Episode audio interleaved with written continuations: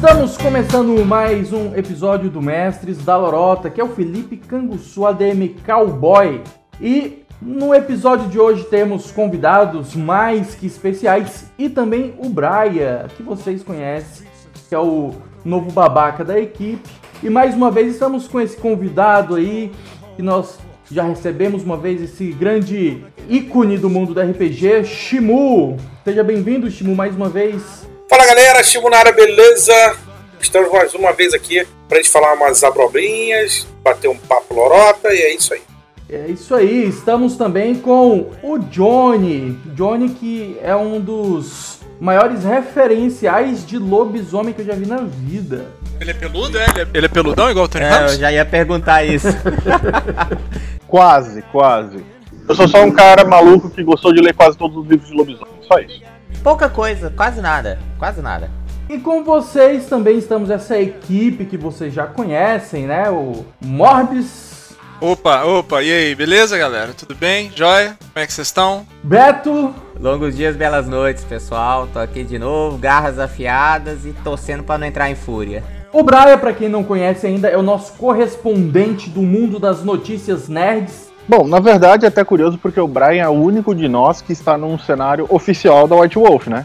Ah, ah é mesmo? Manaus? Regia Cross Amazon. O lugar do pior personagem, na minha opinião, da White Wolf, o Gol Gol.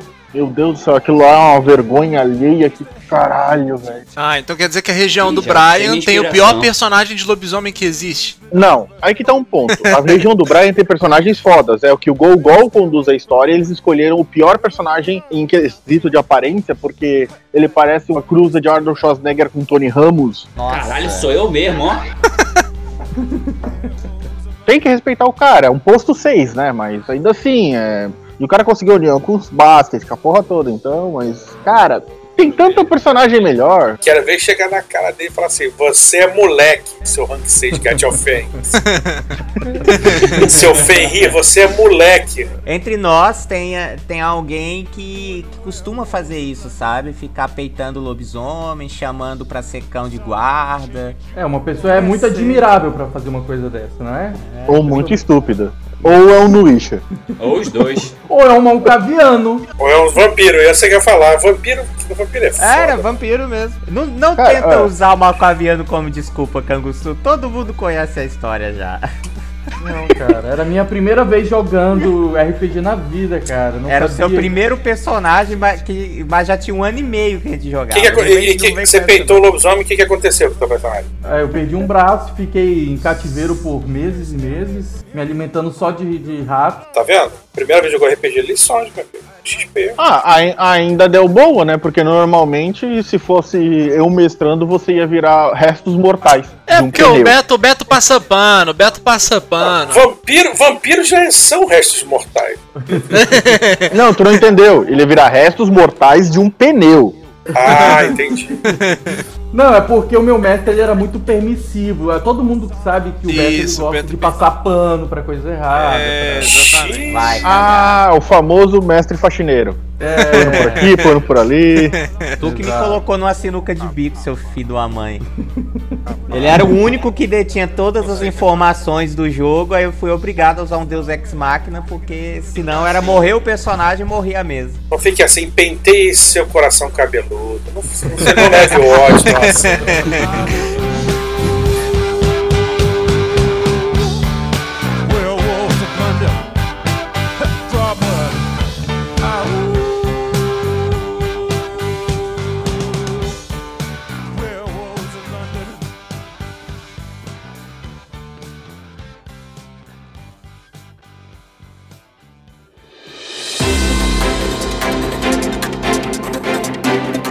Mas antes de nos aprofundarmos nessa pauta que vocês já perceberam é sobre lobisomem, mundos das trevas. Nós só queremos atualizar os nossos seguidores com algumas das notícias do Brasil e do mundo que tem abalado esses nossos corações em meio a uma pandemia terrível, uma das piores da história. Brian, nosso correspondente de Manaus, você trouxe algumas notícias pra gente aí, Brian? Parei, essa porra chata pra caralho.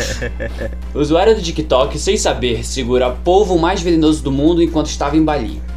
Calma lá, calma Como é lá. que mano. é? Peraí, Falou, peraí, falou deixa eu ver muito se eu rápido, entendi. Brian. Só entendi. Hentai de polvo é o mais Esse famoso do mundo. plantão, porra, tem que ser rápido.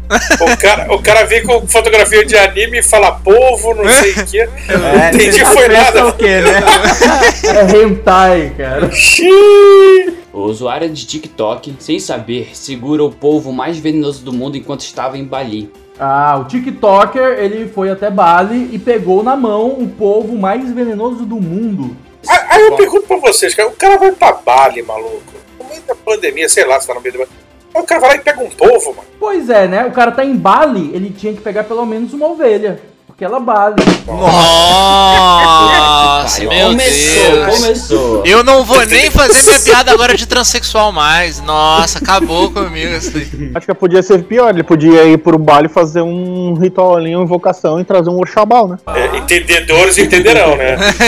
Ou então, o, o, o Shimu, que é do Rio de Janeiro, ele podia falar que Bali, né, derivado de Bali Funk. Algum trocadilho nesse Nossa.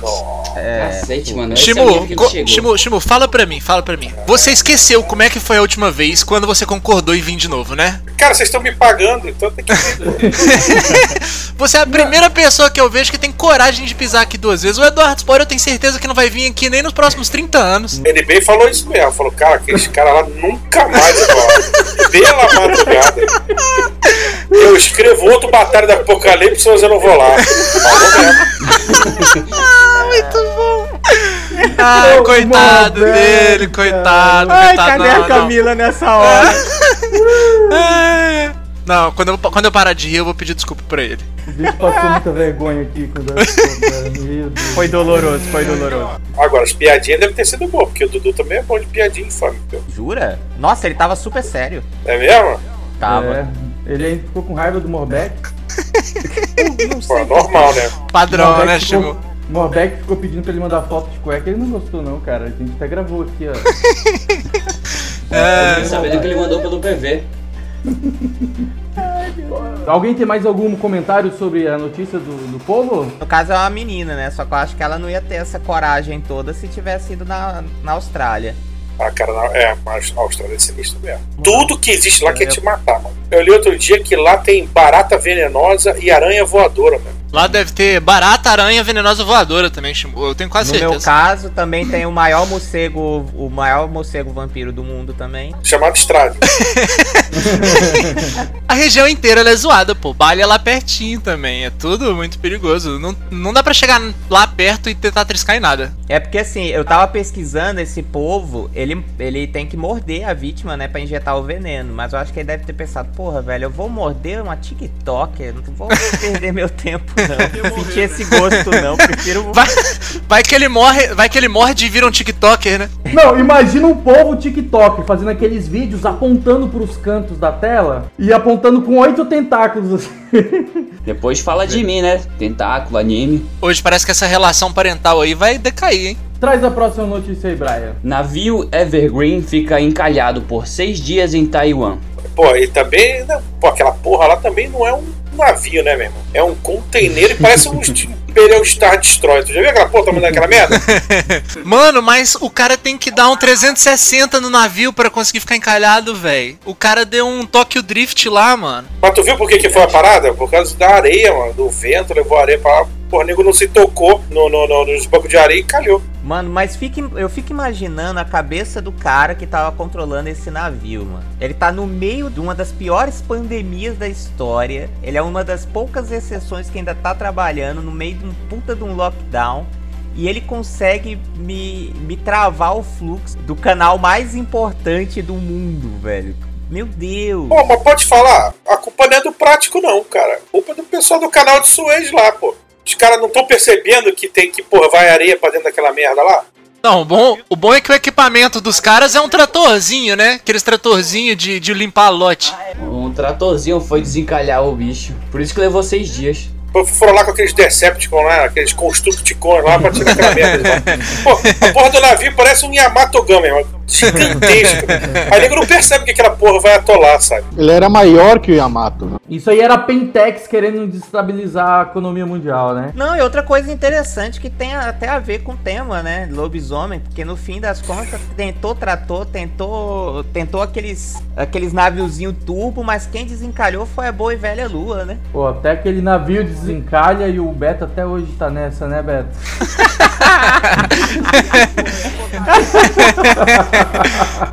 O cara que ficou encalhado lá, o cara com certeza nunca subiu uma cama numa escada, velho.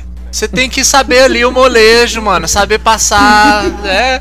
Isso atrasou 12% da economia mundial da hidrovia. Pô, então pra história, mano. Não, a pior parte é assim, ó. É a segunda vez que o canal fica interditado. A primeira vez foi em 1976. E ele ficou cinco anos depois inoperável, o canal de Suez. Então esse aí vai ficar mais um bom tempo. Uai, peraí, peraí. O canal ele, ele vai ficar agora.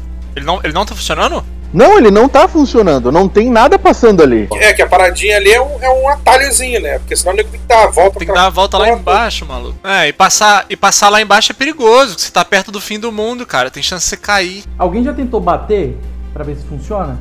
Desligar e ligar de novo. Será que alguém fez É. isso no canal? Não, porque quando eu tô assistindo televisão e algum canal não funciona, eu bato na televisão e não funcionar. A famosa técnica russa de concerto universal, né? Passar aquele WD-40, né? Eu certeza que os caras não passaram WD-40 lá nos cantinhos. Traz a última notícia aí, Brian. Traz a última notícia aí. Príncipe William é eleito o homem careca mais sexy do mundo. Ah, vá! Ah, é porque não conhece o Shimu, Ah, rapaz. eu vou tirar É mais porque foto, O Shimu mané. não tava lá, ué. Ele venceu do Jason Statham, parceiro. Ele venceu do Jason Statham, quase o dobro de votos. Meu amigo, você sabe qual é? Você sabe por que, que ele é mais sexy do mundo? Porque ele fala assim, nunca paguei um boleto. Pronto. Oh, aí, é, aí é poder mesmo. Aí é muito- Até eu tremi na base aqui. Imagina esse sussurrado no ouvido. É, sabe por que, que que voltaram nele? Porque as mulheres gostam de um homem coroa, entendeu? Ó, coroa. Ah, então é só isso. Alguém mais quer falar alguma coisa Tinha sobre aquele o negócio assunto? que a minha ali queria que a gente falasse, que era o aniversário do. Qual era o nome daquele cara mesmo? Supla? Hoje é aniversário dele, né? Ah, do, do Papito. Hoje é o aniversário dele? Super Saiyajin? É Ana Maria Braga, pô. Não sei se essa notícia é relevante. Que isso? Você tá, falando, você tá falando que o Supla não é relevante pra cultura nacional? Que isso, rapaz? Pô, Me... Chama a Luísa Mel. O cara é tão foda que ele, ele fez uma live só pra poder ter uma DR com a ex 20 anos depois, mano. Olha o cacife do cara, velho. O cara é tão foda que ele é o filho do Suplicy, meu irmão. Caraca, ele é filho da Marta, do- ele é filho da Marta Suplicy, véi. Na verdade, dos dois, Suplicy. Eu não tinha me to... eu não tinha feito essa ligação. O cara é, feito... é filho do Suplicy. Cara, pra mim o Supla é um Fiuk de outra geração. Galera, quer ver a cabeça de vocês explodir? O Supla vem de Suplicy. O cara é foda. O cara é supla, apesar de ser suplici, ele se permitiu ser malucão do jeito que é, sendo filho de quem é. Rapaz, o cara Não. tem. Mas o pai, o, o pai dele não fica pra trás, cara. Uma vez eu vi uma foto do pai dele no meio de um show do Mano Brown. Tava lá aquela multidão, todo mundo de touca e mal encarado, e no meio, aquele pontinho amarelo, sozinho lá o, o Eduardo Suplicy. Mano Brown, velho. Foi a coisa mais aleatória que já vi na minha vida, cara. Ah, eu Cara, tenho não muito foto. tempo atrás a mãe dele mandou todo- o Brasil inteiro relaxar e gozar, né? Ah, É, eu lembro dessa, eu lembro dessa. Apesar do que a galera pensa, né? Ele não, não é tão filhinho de papai assim, não. Ele passou uma, uma, boa, uma boa data isoladão, tendo que se virar pra ganhar uns, uns trocados quando ele morou, morou lá fora, né? Nos Estados Unidos. Os caras sabem a história história do é massa, Supla, velho. Eu tô. Eu já tô achando estranho que a notícia que mais rendeu até agora foi o aniversário do Supla. Segundo, todo mundo sabe altos negócios do Supla. Não, mas tá uma febre no WhatsApp. Todo, todo grupo que eu participo tá chegando lá os links. Nossa, você tá nos grupos muito errado, mano, Beto. Não é, porque virou meme. Ele fez tipo um convite, uma coisa assim. Fiquei sabendo da nova temporada de Dragon Ball, que vai ter o Supla Saiyajin. Vamos pro lobisomem? Vamos pro lobisomem? Tá bom, tá?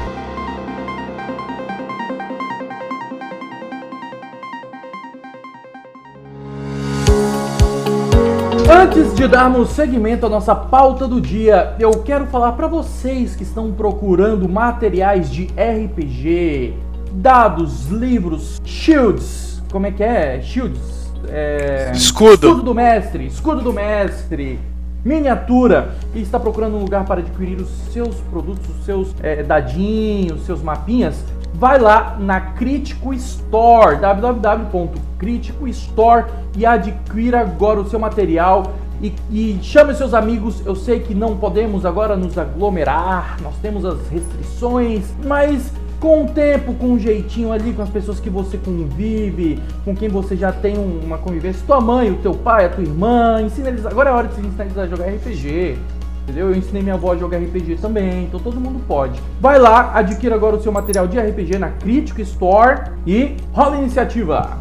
E agora você que está procurando mesas e você não pode sair de casa, os seus amigos se mudaram, você é, é, está na faixa de risco, você vive com pessoas de idade, você não quer se expor ao coronavírus, os seus problemas acabaram, porque nós temos um servidor de RPG, temos vagas ilimitadas, temos centenas de membros, pessoas com mesas ativas jogando RPG todos os dias. Então, se você quer entrar no nosso servidor, participar de uma das nossas mesas, vai lá na rpg.com, chama a gente no direct, lá no, na bio tem um link lá do servidor, é só entrar e você não precisa mais ficar sem jogar RPG.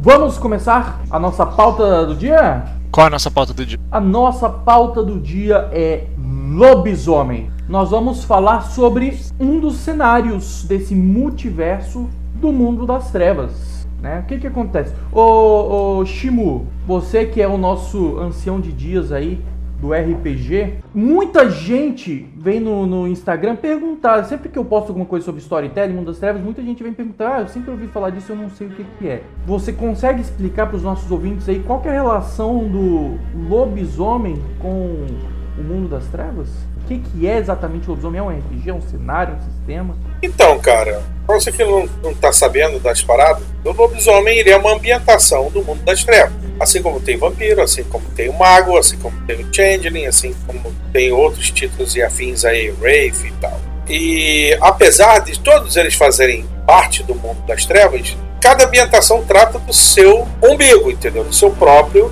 ali cenário, né? Obviamente a gente faz nossos crossover e tudo mais, mas o lobisomem trata ali da sua própria mitologia, né? Então ele é uma ambientação que usa o mesmo sistema que é o sistema de, de todo o, o White Wolf, no qual você joga com um defensor de Gaia. O que é Gaia? Gaia é o espírito do planeta Terra, a expressão máxima do, do- da natureza, né? É o celestino. Celestinos são os altos, mais altos espíritos, né? Então é, é o celestino da Terra, né? Você deve ter ouvido falar em Gaia algum momento aí de suas pesquisas e tal. Então você é um protetor ali da natureza, né? Os lobisomens são muito altamente ligados à natureza e ele é um entre vários metamorfos que existem, mas é o mais famoso dentre, dentre eles e tal. E eles são altamente afetados também pela, pela lua, né? Dependendo de que lua que você nasce, você é, é propenso a um tipo de comportamento, né? Um cara mais é, é, é, guerreiro, outro cara que é mais de mais tradicionalista, um cara que é mais é, é, não tradicionalista, um cara mais voltado às artes, enfim, um cara mais místico. Então, a lua também rege uma grande influência em você. E os lobisomens, assim como todas as outras ambientações da White Wolf, tem a mesma característica. Ela se separa, né? Os vampiros se separam por clãs, os magos pelas, pelas tradições e o, o lobisomem por tribos. Essas tribos têm um pouco a ver com a história humana e também tem um pouco a ver com a regiona- regionalidade de cada tipo de lobo, né? Diferente ali e tal. Faz um, um meio mix desses dois. Os lobisomens, cara, você pode nascer por três formas. Você pode nascer pela forma, forma hominídea, que é a forma humana, né? Você pode nascer em por lobo, uma forma lupina, e você pode nascer da conjunção de dois lobisomens, né? O que não é muito bem visto pela sociedade lupina, que você se torna um impuro. Al- Algumas é, tribos são mais tolerantes, outras tribos são muito menos tolerantes aos impuros. Os tradicionais não são a favor disso, né? Da reprodução. Sim, sim. Nós temos, por exemplo, Fiana, né? É, é, Lords, né? Os próprios Cyberfangs, eles não, não, não são muito tolerantes com isso. Em compensação, os filhos de Gaia né, e tal são mais tolerantes a isso. Filhos de Gaia também conhecidos como Orfanato de Gaia, né? Tem Sim. que citar isso bem forte. Os caras são de São Francisco, maluco. Pô, os caras têm que ser assim mesmo. Cara, na verdade, os filhos de Gaia são da Índia. Pois é, mas eles estão é, em grande número em São Francisco. Só uma coisinha, Shimon, você falou que eles são contra a relação entre. Mas, mas é uma questão de ser contra ou porque assim, se dois lobisomens se aca- acasalarem e tiverem um filho, o filho vai nascer uma aberração, não é? Não, ele nasce, ah, ele nasce impuro e estéreo. Então ele é uma cria que não vai dar crias mais. Na verdade, tem vários fatores que levam, tem que ser levado em consideração. Porque assim, ele vai ter algum tipo de deformidade física, mental ou ambas, né? Ah, ou até algumas deformidades espirituais. A forma ah, espiritual dele, ela é diferenciada, tá? Tanto que não importa a forma que o impuro esteja, não importa quão sutil seja a sua deformidade ou quanto ela possa ser escondida. Lobisomem. Todos os metamorfos sabem quando alguém é impuro, por causa da projeção de energia, da energia espiritual dele. E, mas, sinceramente, o principal ponto mesmo é a esterilidade que foi citada. Porque é, a raça dos lobisomens ela tem uma taxa de natalidade muito baixa. Muito baixa mesmo. Aí tu vai lá e, perde o tempo tendo um filho que não vai continuar a tua linhagem. É suicídio. Ainda mais uma raça que está completamente voltada pra guerra. Dizem as, as histórias que não são espíritos né, de, de lobisomens que vão ser encarnados, não, não são criados mais. Aqueles que vão, reencarnam, vão, reencarnam. Então, levando em consideração aí o que o, o que o colega falou, se você faz uma coisa dessa, você não permite que um outro guerreiro venha, reencarne para lutar do seu lado. Então você está, é, é como ele falou, você está se suicidando, cara. Você, sabe, parou ali. Porque o que acontece? O, o lobisomem tem essa parte espiritual, mas tem a parte genética também. Tanto que existem os parentes. Parentes são, são humanos que têm o gene ali lobisomem, mas não é dominante. Né, ali não, não, não é aflorado. Então, eles ficam como. Ele tem alguns benefícios, claro que tem, tá lá, não entra delírio, aquele é, é, é, medo né, irracional do, da, da forma crise do lobisomem, mas ele, os parentes são muito importantes por causa disso, porque no meio de nascer um lobisomem mesmo é através de seus parentes. Então, se dois lobisomens é, é, é, tiverem uma cria, é como ele falou, acabou aí, cara. Vai ter que acontecer uma outra coisa em outro lugar para nascer aquele cara que está na fila, para poder vir lutar do seu lado. E é uma guerra que eles estão perdendo. A, a cada dia eles perdem mais. É, é, esse é o grande drama.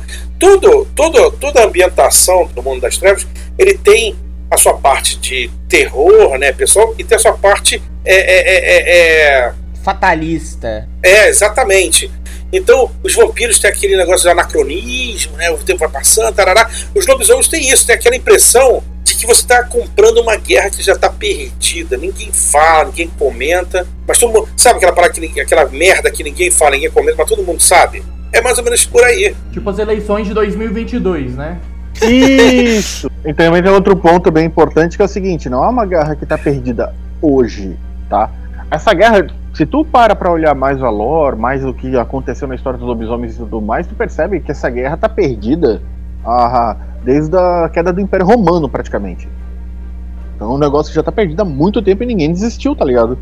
Só para quem ainda não conhece, não se é, ambientou, não se, não, é, se familiarizou com o cenário, em resumo, Lobisomem é uma mistura de Capitão Planeta, o quê? cheio de incrível Teu cu, teu cu, teu do Cavaleiro do Zodíaco. teu cu. Cara, cara, não discute. Isso daí é fã de tremer, cara.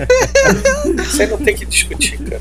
É, é interessante explicar bem, porque é muito comum, né? Principalmente para quem. Por conta da adaptação, né? Do, dos grandes monstros do cinema, que é o, o foco principal da, da, do mundo das trevas, a gente sempre associa com aquela ideia da maldição, de que, ah, você, ah então para mim virar um lobisomem, principalmente os novos jogadores, né? É, para mim virar um lobisomem, eu, tenho, eu vou ser arranhado, eu vou ser mordido por um algo assim, não. É interessante porque é algo que parte, vai mais para aquela premissa xamânica, né? aquela questão ainda mais hoje em dia que tá super em voga o, o conceito de desenvolvimento sustentável, então a guerra é, é, para proteger o meio ambiente, para proteger a Gaia, né? Mas acontece por mordida ou maldição? Não, mordida, mordida e maldição é só crossfit. Na verdade, você morder o lobisomem provar da carne humana é altamente perigoso. Porque ela pode viciar. Tem uma galera de lobisomem que contém uma habilidadezinha que eles conseguem transformar, eh, fazer humanos ficarem na forma lupina por um período X de tempo, que pode se tornar prolongado, e eles podem, com a mesma habilidade, forçar um outro lobisomem a ficar na- preso na forma lupina por tempo indeterminado. Mas daí, tanto que a desculpa dentro do jogo de por que, que surgiu essa história da maldição. Porque os lobos que fazem isso são os garras vermelhas. É, pois é. E, e- e também existe também o. É porque é meio, meio, meio mussarela, meio calabresa, né? Você vai ver. Tem, tem o. A prata. A prata afeta pra caralho os lobisomens. Não na forma de nascença dele, mas nas outras formas afeta pra caramba. Então, isso também alimentou, né? Todo aquele. É igual com o vampiro, cara. O vampiro, ele- quando o cara faz a ficha, ele tem que pegar a desvantagem com o negócio de alho em água corrente, não aparecer em espelho essas paradas, são algumas desvantagens que alguns vampiros tiveram, aí nego viu, acho que é todo vampiro que é assim. Mas ao mesmo tempo, também tem algumas coisas que é crível a todos os vampiros, como o negócio da estaca. O lobisomem é a mesma coisa. O lance da prata é crível, mas as outras paradas são um ou outro histórias aqui e ali que populou, né, preencheu a lacuna para todos, né? É, uma coisa assim, ó, só pra é, começar da fonte, da origem, né, de como a pessoa se transforma em lobisomem. Eu sei que o, o Johnny vai começar a falar assim, teu cu, teu cu, teu cu. Mas ó, antes, é assim, você, não sei se vocês já leram ou assistiram Crepúsculo, Ah, eu acho, fã. um- Ah, eu, olha, não, eu cara, acho olha isso. muito semelhante àquela, aquela ideia lá dos lobisomens de Crepúsculo pro lobisomem do, do mundo das trevas na questão da origem, né? Porque normalmente nos filmes, por exemplo, ah, um lobisomem americano em Londres. Esses filmes de lobisomens clássicos é aquela coisa que o Beto falou. Ah, ser mordido ser arranhado. E no Crepúsculo não, você tem no sangue a herança lupina, né? Você chega a uma certa idade e você começa a se transformar na adolescência. E no lobisomem, no RPG do mundo das trevas, é assim que funciona. Você faz parte de uma linhagem, você tem no seu sangue essa herança, e em determinado momento da tua vida, geralmente na adolescência, vai acontecer algum evento que vai te levar a um extremo e você vai ter a sua primeira transformação.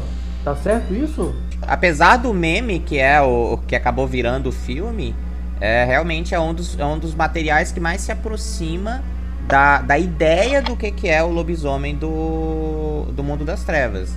Então é uma coisa realmente mais tribal, mais questão de herança. O objetivo, né, o plano de vida deles, que é eles, eles existem justamente para proteger o mundo, são super ligados à natureza também. Então foi um, um bom exemplo, apesar do meme que é o filme, né? Mas Bom, é um exemplo ligado, muito bom. Você acabou de se ofender, se xingar. Isso vai ser postado e tu vai ser ofendido já pelos ouvintes. Ah, Até porque o senhor vampiro citando o Crepúsculo aqui, né? Como válido, né? Então a gente vai poder fazer o oposto, né? O problema do filme é só da história em si, é só esse, eles se intitularem vampiros. Eu acho que era mais interessante se eles, sei lá, usassem outro, outra criatura ou se- inventasse um- uma propriamente, né? Esse lance de reencarnação, eles lembram da vida- das vidas passadas? Alguns deles sim. Tem um antecedente pra isso. Exatamente, chamado vidas passadas. Você pode até recorrer a essas vidas passadas para ter algum tipo de ajuda. Tem um livro, tem um livro só para isso.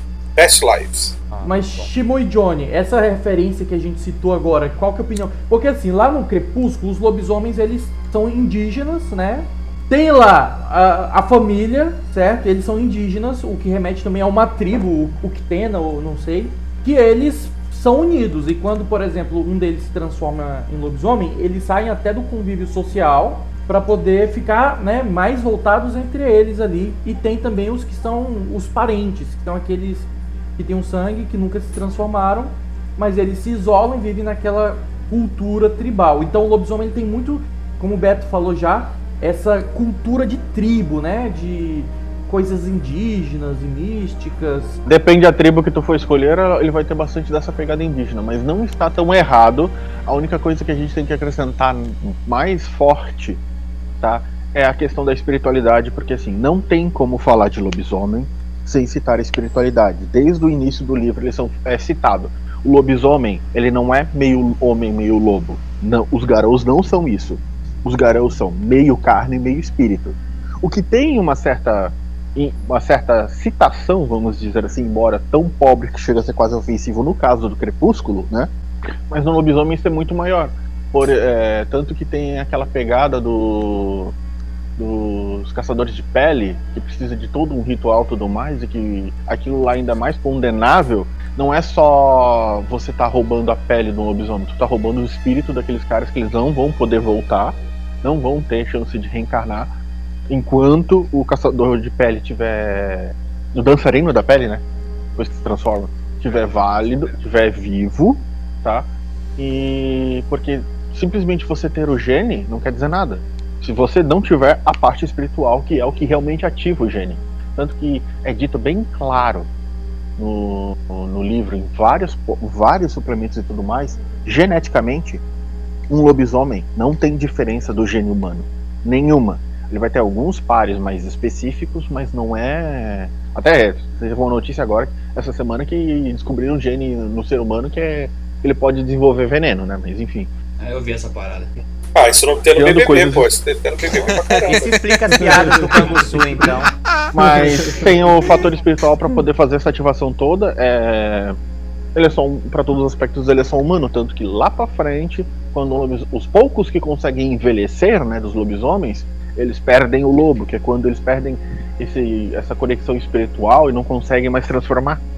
Sem espírito, você não transforma. Pois é, é, é- isso realmente é bem tratado no livro. Tem mais de um livro que trata sobre mundo espiritual, espiritualidade do lobisomem. Entendeu? Tem livro do Umbra, tem livro do uh, Rage Across Re- Heavens. Tem várias paradas que tratam né, sobre isso daí.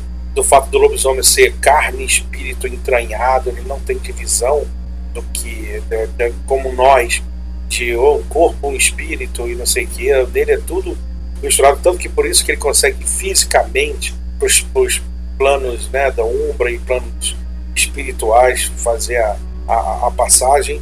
E esse lance de perder a espiritualidade é muito sério, porque, por exemplo, existe uma doença dos lobisomens que é, é uma doença do espírito dele, né, que é, é quase tipo uma depressão profunda chamada Harano. E se, o lobisomem com Harano ele perde totalmente o sentido pela vida, pelas coisas, sabe? E é, é na grande maioria das vezes, letal ao lobisomem, o Harano. E sobre também o, que o, o que foi falado sobre ele ficar velho, existe um ritual próprio para isso, para ele ir encaminhado bem ao seu fim, que é o, o ritual do lobo do inverno, que é justamente feito para exatamente esse encaminhamento certinho para não dar merda no meio do caminho. Então, isso tudo é muito bem tratado no, no, no lobisomem, essa parte espiritual. Agora, falando lá do crepúsculo, assim, cara, eles tratam um, um pouco do que é parecido com uma parte dos lobisomens, que seria a parte mais América do Norte. Lobisomem é, tem no mundo inteiro, sabe? Tem, tem lobisomem no meio dos vikings, tem lobisomem no meio da, lá dos, da, da, da Europa, tem lobisomem na, porra, na Austrália, tem lobisomem na porra, na porra toda. Então ali trata um pouco, e eu vou te dizer, a autora, né, ela pode ter bebido um pouco dessa fonte. Né? A gente sabe que é muito mais válido você é, se basear em uma coisa maneira do que você inventar uma merda. Então, é, o próprio, o próprio é, é, vampiro tem muito da Anne Rice. Né? Então, Ah, que de repente ela, é, ela tenha bebido nessa fonte um pouquinho, não é de se duvidar. A pergunta é quem veio primeiro, o ovo ou a galinha, né? Qual dos dois que veio primeiro? Se a, se a Anne influenciou a White Wolf ou, ou vice-versa, né? Porque a Anne é incrível, a Anne Rice é... Não tem como. Você assiste entrevista com o vampiro, você vai enxergando as disciplinas da, do mundo das trevas. Ah, e só um parêntese rapidão, é, pelo menos nesse ponto a Stephanie Meyer ela foi, ela, ela foi muito feliz porque ela, ela aproveitou algumas facetas bem interessantes, né, que é algo que inclusive fortalece a questão indígena norte-americana, que a gente sabe que lá teve genocídio é, terrível, morreu mais índio nos Estados Unidos do que gente em toda a Segunda Guerra Mundial. Então ela, ela deu essa reforçada, mas ela também teve o cuidado de, mais na fase final, eu li todos os livros, né? Eu trabalhava em, livra, em livraria. Ela especifica que, por mais que pareça, eles não são lobisomens. No final, ela especifica que existem os lobisomens, que eles são diferentes e que eles são mais guardiões, né? Eles são uma, uma casta diferente. Não é lobisomem, eles são homens lobo. Tem muita espiritualidade também envolvida. Eu, eu, eu vi na história, eles explicam que na verdade foi é, é uma questão de reencarnação e de, e de grandes espíritos. Então tem muita similaridade mesmo. Eu achei legal ela ter esse, esse cuidado de pelo menos falar, ah, gente, ó, isso aqui não é bem o lobisomem que vocês conhecem. O lobisomem é uma outra raça aí que tem no mundo, espalhado pelo mundo, mas essa galerinha aí do, do malhadão lá do, do filme do Crepúsculo, eles são outra casta. Mas parece, pelo menos nesse co- conceito de espiritualidade também tem bastante, isso aí. Pois é, e, e eu não acho ruim parecer, não, sabe? É, Sim, eu acho legal. eu acho sabe, um apoia, o, um apoia o outro, sabe, na narrativa. E é engraçado que apesar do hate massivo contra os vampiros, né, que a galera sempre zoa, já não tem essa mesma zombaria dos lobos, né? da- Ninguém tem coragem. Que é a tá única louco? coisa que cê presta vai- no filme, né? É, você vai, você vai, você vai zoar um lobão fera? É óbvio que não, você vai zoar um vampiro bosta. E isso vale Mas pra, outra isso causa. vale pra qualquer lugar, tá? Convenhamos, é a parada que é mais maneira do filme são os lobos, né? E tem uma coisa que também serve bem útil pra falar, que é aque- o tamanho que aqueles lobos atingem é praticamente a forma ISPO, né? É Já dá ISPO. uma É, ajuda na é visualização. Eu vejo os É. purinho ali. Eu quero, eu quero entrar agora em algumas peculiaridades, né? Por exemplo, as formas e tal. Mas antes, só pra fechar essa parte mais introdutória e genérica do cenário, é, no vampiro a gente tem aquela premissa que é o conflito da humanidade, né? O vampiro ele vai perdendo a- a humanidade e vai cedendo espaço para a besta interna dele, que ele se transformou. Existe esse dilema de humanidade versus monstro, né? É uma ambientação de terror. O- as descrições do cenário são sombrias, é árvore morta, é coruja, é neblina, é terror psicológico. Então, em resumo, é mais ou menos isso que é a ambientação de vampiro. Tem um anacronismo que o Shimu citou também. O lobisomem, ele também tem uma premissa que obviamente pode ser adaptada, pode ser transformada, mas tem aquela premissa é, primordial, né? a diretriz primária do cenário. E qual que seria exatamente a pegada principal, o dilema principal que o, o cenário de lobisomem oferece? Eu acho que são duas vertentes que tu pode trabalhar aí. Primeiro ponto é, quando tu vê lá no começo de Vampiro, tem lá um jogo de horror pessoal. No caso do lobisomem, tá um jogo de horror selvagem pessoal. Vou trabalhar as duas, as duas vertentes. A primeira vertente que é o que tu vai trabalhar com o teu personagem. Ou o que tu pode fazer se quiser, né? Que é o lobisomem, ele. Enquanto o vampiro foge da besta, o lobisomem nunca vai conseguir fazer isso porque ele é a besta. Tanto que até tem aquele pequeno poema no começo. No Ao calcicante paira a dúvida, quando a fúria tomará você? Você é um poço de descontrole absoluto, andando pelo mundo, se perguntando quando é a próxima hora que tu vai perder, o, vai perder esse controle. E quando você perder, quem são aqueles que tu vai machucar ao teu redor? O que, o que tu vai destruir? Qual é a merda que tu vai fazer? Ou será que você vai simplesmente sair correndo e parar em outro estado de tanto por, de- do descontrole que tu teve? É, eu acho isso um ponto que, se for bem explorado, bem brincado e trabalhado, traz adensamento de histórias incríveis, né? Porque não importa, não importa quanto de, qual seja o tamanho da fúria do teu personagem. Sempre há uma forma dele perder o controle, sempre há uma forma de entrar em frenesi, sempre há uma forma dele fazer merda. Sempre tem um jeito. E daí a outra vertente, né?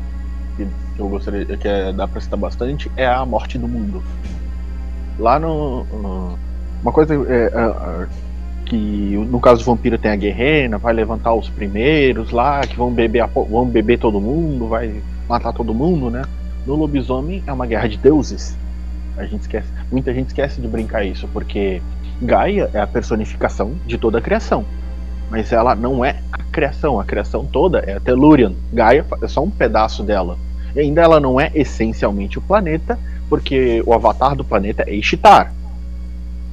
Ah, quem tá fazendo a guerra toda é o Weaver, a Wild e a Wyrm, né? E vocês são soldados que têm que combater um deus corrompido que enlouqueceu. E vocês têm que vencer uma guerra contra um deus enlouquecido que corrompeu, que era mais velho do que toda a existência, que estava aqui durante a criação e que. Bom, te vira aí, negão. Então a guerra é gigantesca. Quando tu vai. Principalmente quando tu lê os suplementos da Pentex, né? Tu percebe o quão na merda os lobisomens estão, o quão fudido eles estão, e que não conseguem fazer a mínima ideia. E é a guerra perdida. É a guerra que você simplesmente vai levantar o focinho e ou tu corre e tenta sobreviver, ou tu peita e morre morre lutando. Só que se essa guerra for perdida, todo mundo morre, porque a deusa corrompida e enlouquecida vai consumir toda a existência. Cara, isso, isso que eu acho incrível nesse universo, mano. Basicamente, Eles os lutam- lobisomens são granadas Eles lutam mais tentando pino, né? tirar o- a influência e o poder que elas causam através dos minions que ela usa, porque por sorte, por sorte, ela ainda está aprisionada num reino espiritual chamado Malfés, dentro de uma coisinha muito legal chamada a Espiral Negra. Acho que, eu acho que é um bom ponto para a gente começar a citar a primeira parte da, da cosmologia de lobisomem, que é o que diabos é essas palavras, né? Vamos citar uma primeira coisa importante. Brasileiro fala Wyrm, sempre esteve errado. O correto é Worm. Primeiro ponto que eu vou falar. Ah, Eu, né? eu vou continuar, eu vou continuar falando Irme, mas valeu pelo. Brasileiro fala imbigo, cara. Imbigo. Vassoura! Máscara! Resisto! Broquete! Turdia, cara. Estrongo. Os três pontos é, são três deusas. A Wild, que é a essência pura e bruta da criação. O caos completo e absoluto. Tudo que ela faz é criar, criar e criar de forma desordenada, descontrolada e absoluta. Parece o Japão fazendo anime, né? Isso. Só que não, pior porque o Japão ainda tem uma forma. A, Wa, a Wild, ela, a forma dela é um vortex.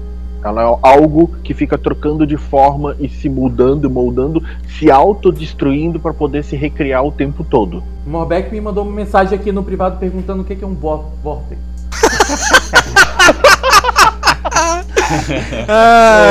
O jeito mais simples de dizer o vortex é aquela a, a água escorrendo no, quando tem bastante água no, numa pia e começa a escorrer faz É aquele tipo um, redemoinhozinho torna... é lá. tipo o um vortex tornadinho. é parecido. Depois que eu te. de-. Depois que eu te perguntei, eu pesquisei no Google e achei.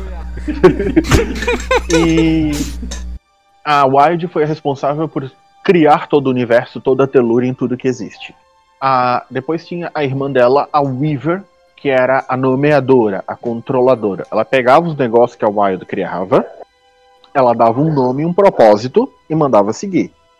E criava todas as ordens que existiam, tipo o controle de. a- o ciclo das estações, foi culpa da Weaver, né?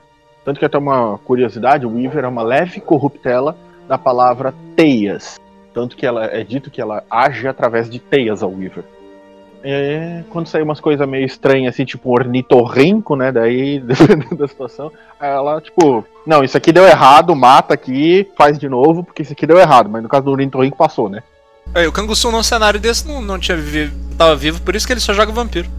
Realmente.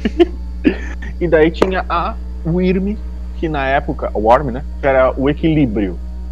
A, quando, porque tinha a, partes do cosmo que ou a Wild ficava muito forte começava a sair uns ornitorrinco da vida, ou a Weaver ficava muito forte e não deixava nada existir. Aí a, a Wyrm tinha a função de manter as duas em ordem, trabalhando em equilíbrio e funcionando. Aí uma coisa que eu gosto de fazer até uma simples analogia, né? Uma, uma parábola, que é Tava lá um belo dia a Weaver, que foi a primeira a tomar consciência das três entidades, porque elas eram mais uma força absoluta do que um deus propriamente dito, né? Elas eram uma ação de poder. Aí o Weaver to- tomou consciência dela e percebeu: cara, eu tô aqui ralando meu cu pra fazer essa merda funcionar. Aí tem essa descambada aqui que fica fazendo um monte de merda. Olha essa porra aqui, o que eu vou fazer com isso aqui, cara? Não, não, não, refaz. Cara, eu vou. Eu vou botar ordem nessa casa agora. Quer saber? Foda-se, vou botar ordem. Ela tentou aprisionar a Wild, só que ela não conseguiu, porque a Wild é a, a essência bru- bruta e absoluta do efêmero. Não tem como você prender um pensamento. Não tem como você prender, tipo, algo que não tem forma nenhuma. E ela falhou. Ela olhou pra outra irmã. Ó, é tu mesmo então, fia. Porque tu não deixou eu, eu botar ordem na casa, então vai ser contigo. Daí Ela foi lá e aprisionou a Wyrm, que até então era o equilíbrio. Aprisionou e largou ela lá no fundo do, da, do mundo espiritual. Virou pra Wild e, bom, eu não consigo te prender, mas eu consigo controlar tudo em volta pra ter certeza de que tu não vai, não vai mais sobrar espaço pra te criar nada. E ela começou a agir. A Wyrm ficou lá presa no buraquinho dela e começou a perceber a, a o crescimento da força da, da Weaver e Wild enfraquecendo.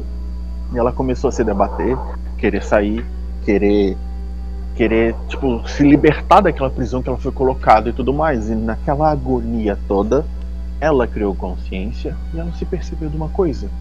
Espera, a minha prisão aqui, ela é, eu estou preso em Gaia, porque Gaia é essa parte de criação. Para eu me libertar, eu só preciso matar Gaia. E foi onde ela começou a, a agir, e foi nesse momento que ela se passou de Wyrm, o equilíbrio, para Wyrm, a corruptora. Até tem um fato curioso que daí foi no momento, nesse meio nesse ato de consciência dela, ela ganhou suas três cabeças, né? Ela é uma serpente gigantesca de três cabeças, que é a besta da guerra, a corruptora e a devoradora de almas. E a partir do, da, dela se debatendo, se chocando contra as paredes de sua prisão espiritual, primeiros pedaços dela, da essência bruta dela, eu caindo, e como ela já estava corrompida, surgiram os primeiros malditos, que eram que, Banes em inglês, né? Que são os espíritos corrompidos, e a partir da, desses pedaços dela que conseguiam cair fora da prisão dela, ela começou a agir na criação toda. Ô Johnny, só, só duas observaçõezinhas. Primeiro, é o Worm, tá? Não. Segunda, a, é- a tua história, ela tá igual a Wyrm. Puxando toda hora uma cabeça nova e me embaralhou toda aqui. Nossa, história tão gostosa, Vamos fazer, mano. tá, vamos fazer Tão uma boa. timeline então, rapidinho. Vamos fazer uma timeline. Eu vou fazer uma planilha no Excel aqui, Canso, pra te explicar. Não, eu me perdi lá no começo, calma. É, Tudo começou quando o Vinícius de Moraes. Ó, eu, eu faço uma metáfora, geralmente eu faço essa metáfora. Esquece- a gente esqueceu que tinha um jogador de vampiro aqui, tinha que ser mais devagar. Não, e olha que é porque a gente não tá falando de Umbra, né, velho? E olha que a gente ainda nem tá falando da Umbra. E olha que essa. Aquela Que essa marca de tênis, né? Parte 2 então, pra explicar pro Felipe. E olha só que essa história que o Johnny tá falando, eu já sei e ainda fiquei perdido. É tipo assim, Não, eu quero ver quando A é que vai Wild- chegar nos Homens Crocodilo, Homem Jaguar, porque eu só tô aqui porque eu quero saber de onde é que veio isso. Então, ah, eu, eu costumo usar essa metáfora, rapidão. É, wild seria, seria a planta de criação, né? A, a, o- a Weaver seria a produção em si, né? Aquilo, a ideia tomando forma. E a, a, a Worm, né, no caso, ela estaria como o controle de qualidade. Ela é aquela que, se algo dá errado, meio que caberia a ela destruir ou não para garantir que a produção seja a melhor possível. Elas são grandes entidades? É isso? Elas eram, e elas eram forças criativas, em, eh, tirando a, a Wild, que ainda não aconteceu até o presente momento, né? A, a Weaver e a Wyrm, elas começaram como forças criativas. Elas eram literalmente uma reverberação da energia, uma da ordem e a outra da- do equilíbrio, para poder fazer o cosmos funcionar. Mas elas têm consciência? Aí que tá, elas com, em algum momento da história, elas ganharam consciência. E quando elas ganharam a sua consciência, é que elas se tornaram divindades. Porque querendo ou não, a maior diferença entre uma divindade ou não é a consciência. Então, assim, só na minha, na minha interpretação, deixa eu ver se eu entendi certo. Uma dessas forças, ela é a força de criação, é inspiração e criação. A outra, ela traz a ordem e dá uma forma para essa criação. E a outra é um corretor que vai aparando ali os excessos. E no momento, essa força de correção, ela foi aprisionada, ela ficou louca e começou a, a parar esses excessos em excesso. Começou a querer destruir demais. Não, é um pouquinho pior. É um pouquinho pior. Quando a Worm, ela percebeu que assim, ela tava presa, ela tava encarcerada no, num. Só pra ter uma noção, o que, que a, a Weaver fez lá? Ela fez um buraco na realidade, ela tirou a Worm de dentro da realidade, tacou ela naquele vazio, fechou o buraco ó, te vira aí, negão. Adeus. Ela queria não mais ver a, a, a existência da Worm. Então assim, foi algo, uma pegada bem próxima do Demônio à Queda, até que aconteceu. Aí lá ela começou a enlouquecer e tudo que ela quer é se libertar. Para ela se libertar, ela precisa destruir a prisão dela. Só que como a prisão dela faz parte do todo, ela, na loucura que ela acabou ficando, ela, beleza, vou destruir o todo, que destruindo o todo, a minha prisão vai junto. É, mas acho que a melhor forma de explicar é: eu, vou- eu quero, eu tô preso na- aqui na- dentro da, da- do presídio de segurança máxima, né? Em vez de estourar minha barra e sair, eu vou explodir o presídio inteiro. Faz sentido. É, faz sentido. Ô, agora sim, Shimu. Com base nessa história aí que o Johnny contou, é, voltando um pouquinho atrás no- no ponto que eu levantei, a premissa do vampiro é aquela, terror psicológico e tal, tal, tal. O Johnny falou que a premissa do lobisomem é o terror selvagem, pessoal. E ele levantou essas três entidades aí, né? A Worm, a Wild e a Weaver. E qual que seria exatamente a relação do lobisomem com essas três coisas aí, essas três entidades? O que- qual que é o papel? Porque assim, os lobisomens que normalmente as pessoas conhecem, né? Porque se eu for explicar sobre vampiro, por exemplo, é só eu falar, ó, Anne Rice, Drácula, Nosferatu, eu pego as referências. Na entrevista com um vampiro tem muita referência pop. Agora o lobisomem RPG, as referências elas não são compatíveis com os clássicos, né? Então, qual que é essa relação? O que, que se trata esse terror selvagem aí, misturado com essas coisas cósmicas que parecem mais Cthulhu? Como é que funciona essa química no jogo? Então, cara, é... o lobisomem, né, assim como os metamorfos, assim como os humanos, assim como qualquer tipo de criatura, ele faz parte da, da, da telúria e aqui que nós vivemos. E essas três entidades estão muito acima de nossa compreensão. É, para você ter uma ideia, uma tribo inteira, inteira de lobisomens se corrompeu ao descer a espiral e ouvir a canção para uma dessas entidades. Então, essas coisas, é, é, é, eu, eu, eu, eu, pessoalmente chamo, vejo acima de deuses, vejo acima de certo e errado, vejo porque elas são é, expressões, elas são é, é, é, mais do que isso, sabe? Então, as, o, o lobisomem não tem, ele, a- apesar de ele saber né, o, o papel de cada uma e tal, ele não tem como se relacionar diretamente, voluntariamente, mas, in- mas involuntariamente ele está como todos nós, entendeu? Então, é, eu acho que a parte do que o terror fala de terror selvagem, né, terror próprio, terror selvagem próprio e terror próprio, isso daí, cara, em matéria de jogo, ele funciona muito. Isso, minha opinião, Shimu, tá? Não vou, não, não, não, não conversa com, com fulano, não, não, não falo com Reinhag, não falo com ninguém. Eu. A questão é a seguinte: isso, a premissa, tanto do vampiro como do lobisomem, quanto do mago, né, funcionaria muito bem se fosse um, um mestre e um jogador. A partir do momento que você tem um grupo de pessoas jogando esses personagens, e cada um vai fazer um personagem diferente do outro, na maioria das vezes, é difícil se aprofundar na história de um personagem ao ponto de chegar a este tipo, a este ponto de terror. Você viu? To- todas as duas premissas que o Johnny falou são maravilhosas. O cara, porra, tem que. O, o, o personagem tem que viajar para para escapar do terror dele, ele destruir tudo à sua volta. Agora, tenta fazer um roleplay disso Você fazendo parte de uma matilha. É difícil, sabe? Não cabe, não, não, não, não, cabe. É a mesma coisa do terror pessoal do, do, do, do vampiro. Você vai querer fazer um personagem de terror pessoal do vampiro, aí vai ter o Malcaviano que tá, sabe, fazendo coisas ali do lado e o, o Nosferatu fazendo, sabe? Então, eu acho que é muito bacana para como são é, é, no- no- nos romances, tal, que existe um lobisomem, existe um ou poucos, né? Um vampiro ou poucos, sabe? Quando você está em um grupo de jogo, cada um faz diferente, isso se quebra um pouco. Isso é visível. Vou falar de vampiro, isso é visível em vampiro.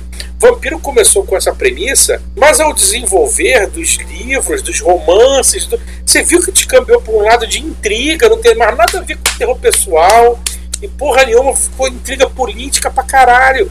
Porque não só não dá, como também é isso que o povo quer ver. E quem compra é que dita um pouco o que vai ser produzido, sabe? Então o lobisomem é a mesma coisa. Ele começou com essa premissa, seria lindo se, eu- se eu- se eu jogasse com um mestre, né? É, é, é, e solo, e fazer esse tipo de roleplay que o Johnny falou, seria maravilhoso, é, é, é bacanérrimo. Mas na prática não dá. Porque o mestre, ele tem cinco, às vezes quatro, cinco personagens para dar profundidade para cada um. E se você aprofundar muito um, você destaca ele do grupo.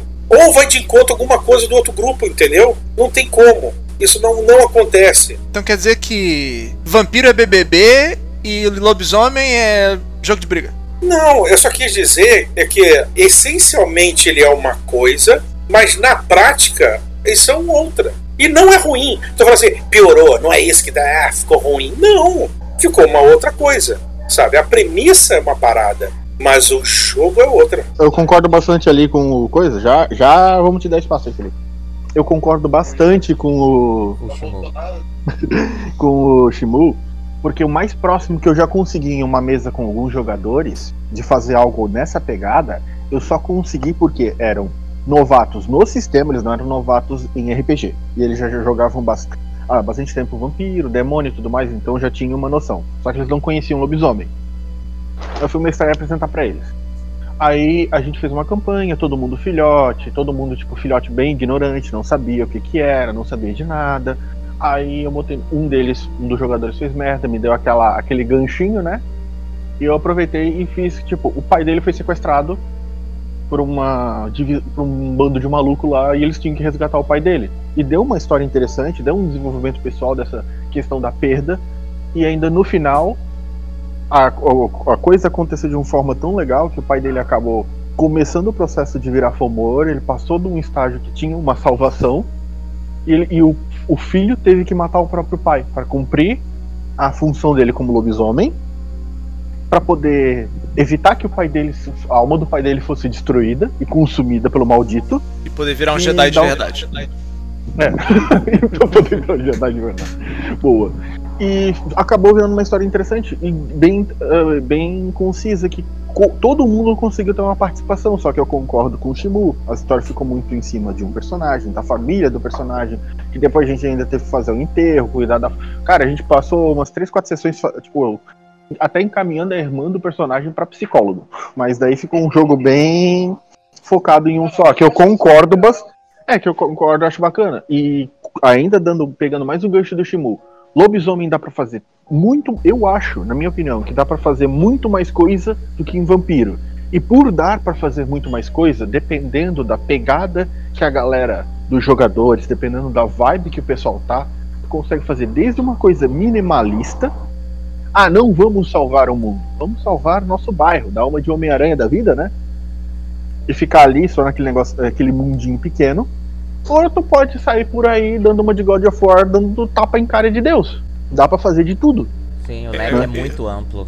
A aventura é que eu joguei durante muito tempo foi essa primeira que você falou e a gente foi crescendo aos poucos e foi maravilhosa. Eu achei bem melhor do que outras campanhas que eu vi que tinham em paralelo, que a galera já tava trocando tapa dentro da ombra com os espíritos nada a ver. Nossa, eu prefiro muito mais essa parada menor assim do que esse trem extravagante de anime. Uma coisa é o que trata da essência que o livro de repente queria propor e o que para onde se, cam se cambiou isso, sabe? Então eu vejo isso no- em lobisomem, vejo isso em, em, em vampiro, vejo isso em mago, sabe? É, é, é, E não ficou. Não é que assim, ah, porque não é essência ruim. Não, se transformou só em outra coisa. Ou em várias coisas, como disse o Johnny. Você pode fazer várias paradas. E que fica legal do mesmo jeito. Então, não se prenda a esse tipo de coisa. É aí que eu queria chegar.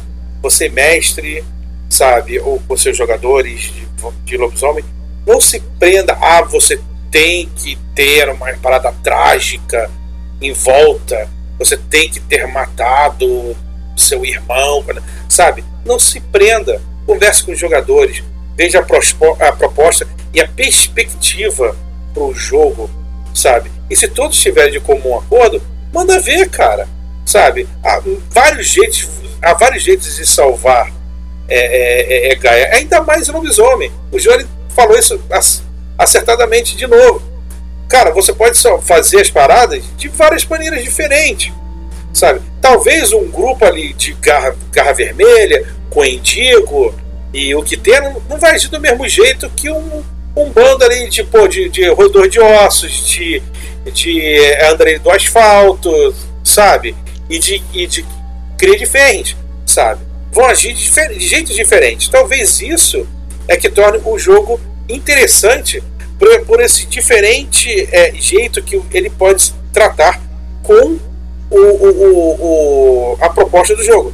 Você ainda vai combater o IRM, você ainda vai combater o IRM. Você pode combater o IRM é, ajudando a- a- o pessoal carente do seu bairro, ou você pode é, é, aju- a- é, combater a IRM é, tentando dar porrada naquele, naquele rastejante Nexus que filho da puta que, que- que- Parando Que de fazer downloads piratas, né? Comprando os, os jogos. Isso é, É. tudo coisa da, da Worm, cara. Incentivando, incentivando o comerciante local, o feirante. É, Pois é, cara, você, cara, existe várias maneiras de você combater o IRM, cara, de você fazer o bem, sabe? Assim. E nem se. E, e também tira esse estigma que o, o lobisomem é, é, ou é eco-xiita ou é salvador da pátria. Tem muito lobisomem filho da puta. Muito lobisomem filho da puta. Que tira proveito disso aí, entendeu? Finge que tá fazendo as paradas e não faz. Lobisomem é parte gente também, né? E gente é otária. O, como no Vampiro tem vários clãs e eles normalmente fazem coisas diferentes. E qual é a diferença entre os lobos, os lobisomens, já que eu sei que eles querem tem que combater essa deusa corrupta.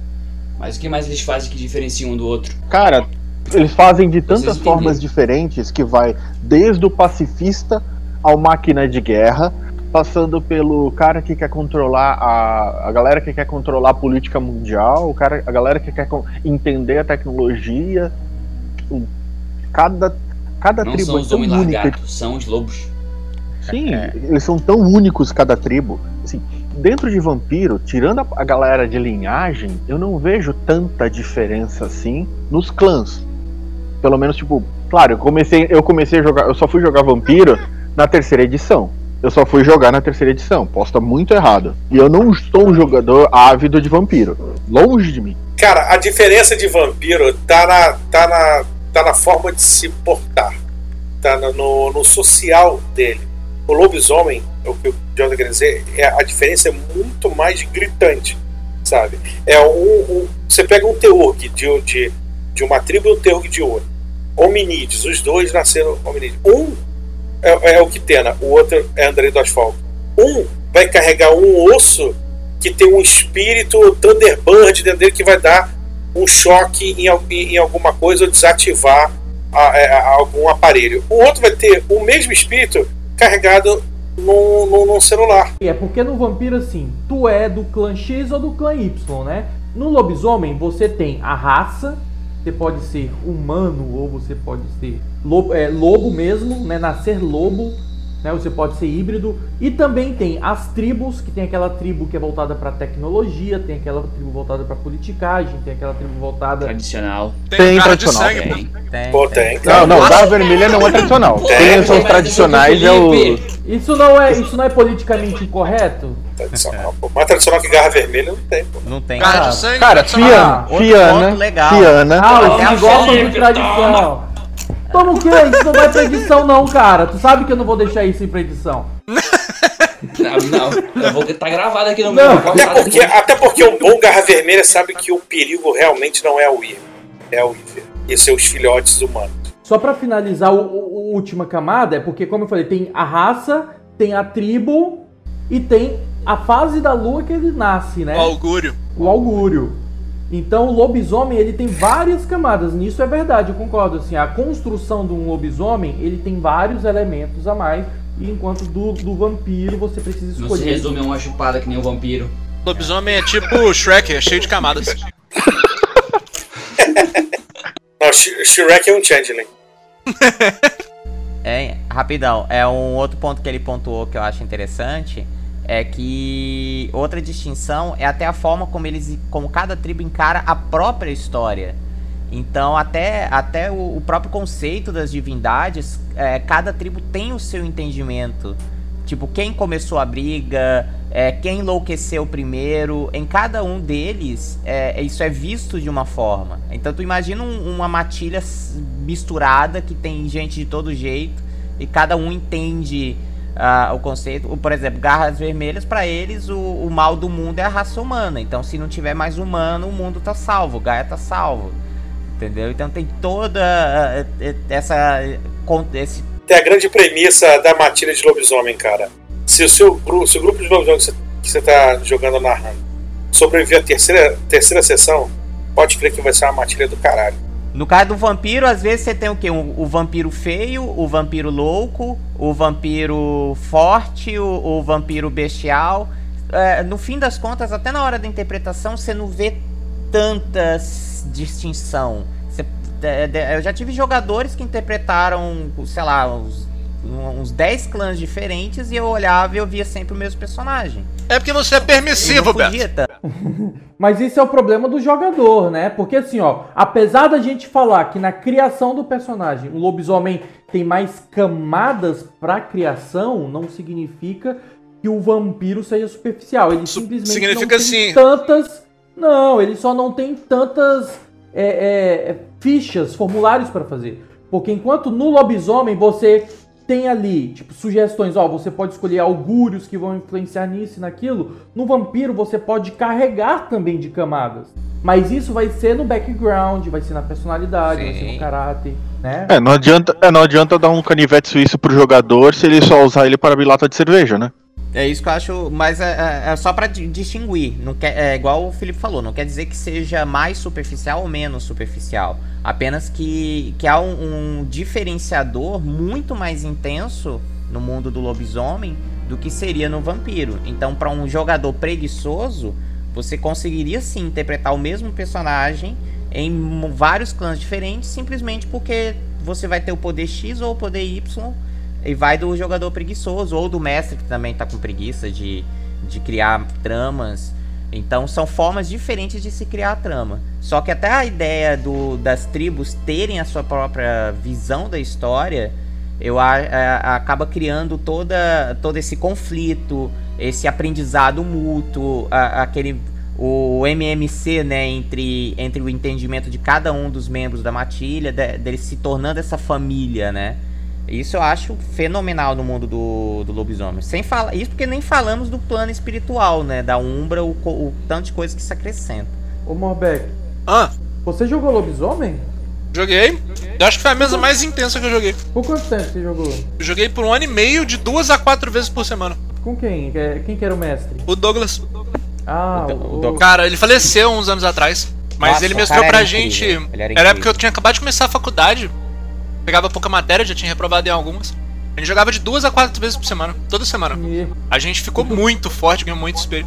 Só que eram os destituídos, tanto que eu nem sei aonde que tem a linha de divisão da história do apocalipse pros destituídos. Finge que não existe, destituído não existe, Exatamente. destituído não existe, É aquilo foi um pesadelo ruim, não É. existe. Forcei que não tem, cara. É. Zelador do Umbra, não, cara. Pelo amor de Deus. É, mas a gente jogou os destituídos e eu achei divertido. Bom demais, foi um dos melhores mesmo. Sim, foi um dos melhores mesmo que eu já joguei. melhor que D&D. Hum, cara, na época eu jogava. Não, na época eu jogava uma boa mesa de DD também. Mas é, essa mesa de lobisomem era que a gente mais era pilhado. Cara, tu não precisa se esforçar pra ser melhor que D&D, desculpa. Cara, você tá ligado que lobisomem é só DD de uma raça só, né? Que é dedo no cu e gritaria, pancadaria louca e cortação de garganta. Esse tanto de história aí é só pra justificar a trocação de É tapa como insana. disseram, é mais pelo jogador. Não, não. Ah, era desculpa se tu não tem criatividade pra ir além. Ah, da lobisomem é Van Helsing, pô. É chegar e dar tapa em vampiro, essa que é a parte legal. Acho melhor te deixar É. D&D de lado. Eu tava esperando o Timon falar. Esse programa tem que acabar daqui a pouco, então. Vamos deixar, vamos deixar D&D de lado. Fingir que nada foi falar de D&D aqui. Não, mas eu gostei muito de jogar lobisomem. Foi uma mesa muito divertida, a gente jogou durante muito tempo. E é bom você ter um personagem que vai do zero ao mil. E foi o nosso caso em lobisomem. E assim, ah, o vampiro, por exemplo, ele tem limitações de cenário, de ambientação, ele é uma temática. É como o Shimo falou, você tem uma premissa inicial, só que depois isso muda com o tempo, né? Virou intriga e tal. E até mesmo, que é, acho que é mais comum ainda, o Vampiro ser um jogo de X-Men. Muita gente usa vampiro pra usar super força e poder e parará pra. No O famoso lobisomem- X-Men a máscara. É, o X-Men a máscara. Vampiro é Big Brother Brasil dentro do Congresso Nacional. O lobisomem, ele tem um fator que é determinante, que é a fúria, né? O lobisomem, ele perde o controle com muita facilidade. Ele é uma criatura muito explosiva. O jogo do lobisomem, ele admite qualquer tipo de tramas, assim. Ah, eu quero fazer um, uma- um cenário, uma campanha política de lobisomem. Lobisomens todos na cidade, usando apenas política, aquele jogo de intrigas. Ou o lobisomem é uma coisa muito nichada? É jogo realmente de aventura, de super força, de overpowers, poderes colossais? Ou admite qualquer coisa? Ó, o nosso, a nossa qualquer mesa coisa, começou cara. muito como política e sempre manteve política. Mas sempre tinha alguma coisa que era resolvida através dos nossos dons espirituais. Eu era um personagem que eu nunca tive nada de força, nunca tive nada de destreza e nunca entrei em fúria. Durante um ano e meio de campanha intensa, eu nunca entrei em fúria. Jogou errado. Não, eu jogava de um jeito e tinha um garra de sangue do meu lado. Falar, falar de lobisomem, cara. É, mais uma vez eu vou dizer: você pode fazer tanta coisa dentro do lobisomem que você tem espaço para as duas coisas, tá? Não, não, não tem muito como ser uma coisa ou outra. Ao mesmo tempo que todo lobisomem é guerreiro, cara, você ganha mais 4 de força, mais 1 de destreza, mais 3 de estamina incrível. Até o cara que tem um 1, 1 vai pra ficar super forte, tralalá. Então você pode enveredar para esse lado. Como você pode enveredar também para o lado de sua política. Por exemplo, dependendo de- da crônica que você jogue, se for uma coisa ali voltada mais aos clãs, aos clãs não, aos, às tribos mais tradicionais, né, Silverfang, é, é, é, é, pô, Shamlord, tarará, tarará, você entrar em fúria é tipo perder o argumento, sabe? É, é- é mal visto em certas reuniões, em certas Apelou, conclaves. Apelou, perdeu, sabe? É mal visto você, porra, sabe? É, é- é- você entrar em fúria do nada. Você quer resolver a parada na porrada? Faz um desafio, né? Existem os tipos de desafio lá. Ah, meu irmão, não concordo com você, sair na- no braço com você. Aí o cara falou assim: tá bom, eu aceito, eu escolho alguém pra ficar no braço com você. Beleza? Beleza. Mas você, no meio de, uma, do, do- de um debate, você perder a fúria, rasgar a blusa, entendeu? E, e sair pra cima do cara, dependendo da crônica e do local, do jeito, né? Como estão sendo as coisas ali, você apelou, você perdeu, você perdeu o argumento, entendeu? Sacou? Então não é bem visto. Enquanto outros os lados, porra, Perdeu foda-se. luta. Faz parte, é. Enquanto em outras partes, em outros, com outros lobisomens e tal, é- é- faz parte, cara. Faz parte perder, sair na porrada, é assim. Agora, a gente tá falando aqui muito de, de- da força do lobisomem, né? Pra quem não conhece, tratando do poder do lobisomem em comparação a outros cenários de Mundo das Trevas, como a gente já mencionou, Mundo das Trevas é como se fosse um multiverso. É igual a MCU da Marvel, né? Tem ali Vingadores, mas se você separar, tem a trilogia do Homem de Ferro, do Thor, do Capitão América. O Mundo das Trevas é isso, é um universo compartilhado, e aí tem os, as sagas solos. E o lobisomem, em comparação às outras sagas, os outros cenários, ele tem um, um diferencial que é esse, esse superpoder, né? Um lobisomem, por exemplo, se pega um lobisomem novato e ele pega cinco vampiros novatos, ele dá uma sova neles, né? Bate em todo mundo. Porque fisicamente o lobisomem ele tem um poder de um, um incrível Hulk. É, e também o dono agra- agradável sem fazer nada também, né? Não, a- a- é uma diferença quase covarde, né? Porque vampiro pra dar dano agra- agravado não é tão fácil assim. O lobisomem só precisa dar um peteleco. Pois é, e ainda ganha bônus de força, e a garra dá bônus em dano, e o dano é agravado, ele soca pra cacete, ainda tem. Né? Então, é assim. Então, é, é, ainda gasta ponto de fúria pra ter ação extra. Então, cara, é, é assim, belicamente falando, um lobisomem ele nasce, né? Vamos botar assim entre aspas, nasce. Nasce, é o mais poderoso de todas as raças ali do. do, né, do- dos mais comuns ali do, do mundo das trevas. Ele é, o meu, É. ele é o monstro mais forte de todos, né? Do- de todos de terror do mundo das trevas. Ele é a criatura mais forte. Sim, de começo, de No começo assim. inicial, sim.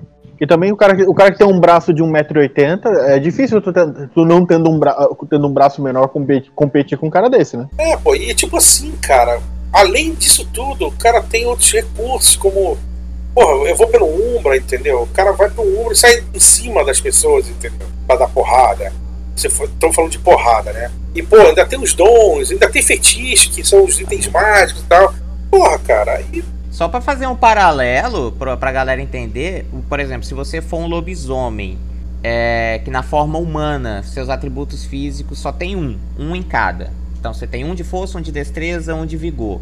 Na forma Crinos, o ataque mais básico deles, sei lá, se você der um tapa, você já, já causa no mínimo 5 de dano agravado. Então é, é absurdo demais. Isso não levando em conta fúria, super velocidade, dom. Dependendo da edição, é 7.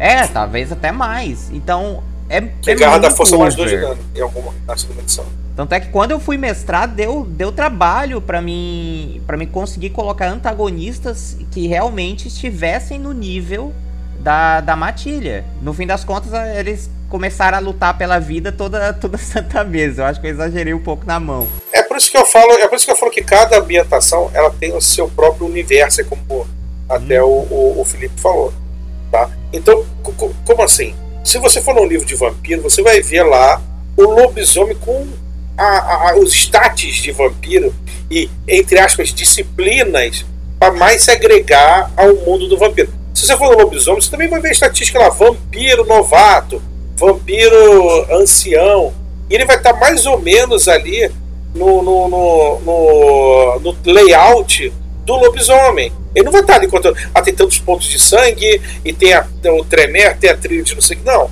Ele vai estar naquele moldezinho ali do lobisomem. Entendeu? E assim por diante.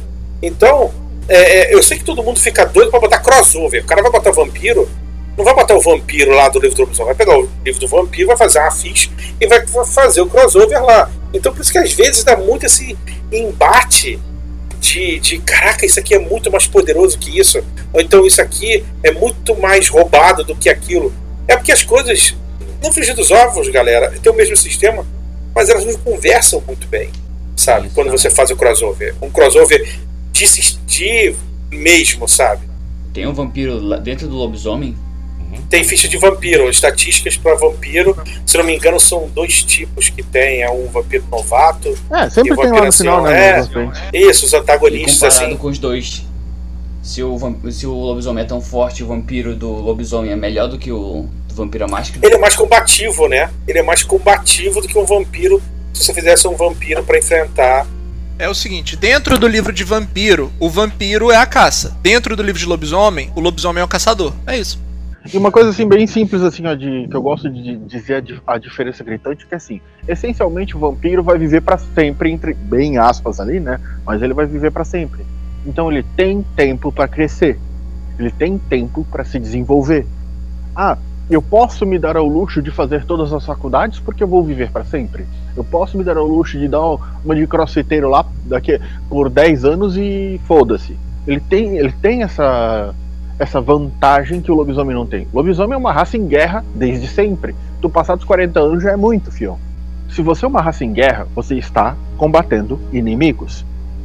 O lobisomem começa com esses status porque a possibilidade de inimigos dos lobisomens é muito maior. Se tu pegar qualquer inimigo, bota um rastejante Nexus no, pra Camarilla resolver, ela se fode. Não tem como. Não tem como. Mata, mata a raça inteira. Mata a seita inteira. Mas assim, ó, pra um narrador iniciante de lobisomem, esse momento, esse desafio, eu acho que é um dos mais complexos de todos. É como o Beto falou. Ah, eu vou colocar uns vilões pro lobisomem. Cara, é muito difícil você selecionar uns vilões quando você tá começando, porque você nunca sabe se aquilo é demais ou se aquilo é fraco.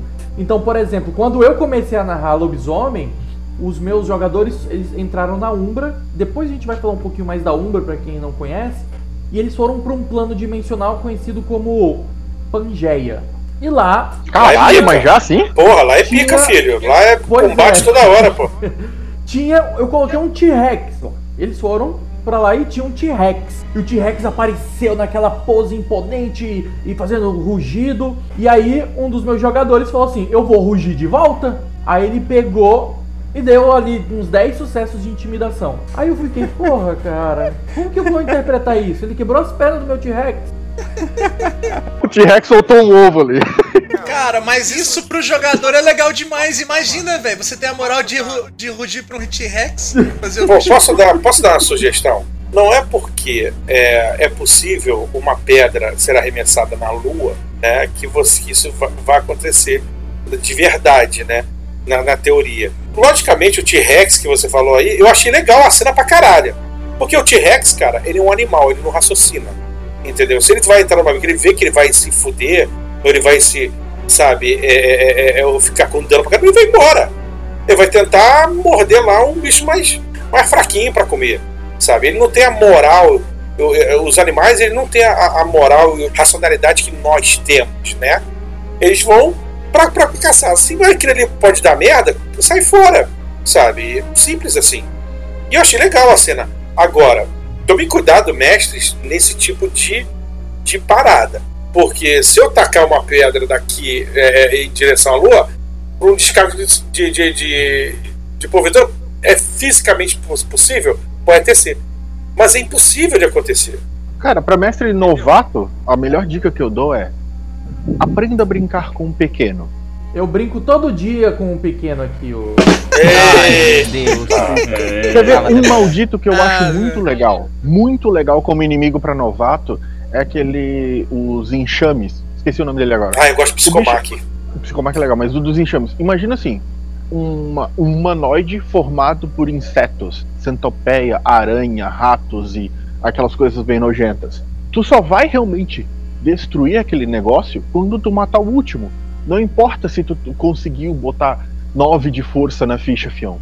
Aquela coisa morre com um de força, só que são 2, 3 mil daquilo ali. Vai, mata tudo agora. Caça cada um desses putos. Vai lá, caça. Ou um outro pegada que eu gosto de fazer é faz aquele joguinho mais investigativo, né? Bota um vilão fazendo um monte de merda em volta, vocês tentando entender quem é o cara que tá fazendo a merda, quem é o cabeça, tipo, é, tenta investigar daqui e dali, cadê esse cara, como é que é o nome, como é que não é. No final, eventualmente, a batalha pode acabar sendo anticlimática? Pode, mas é.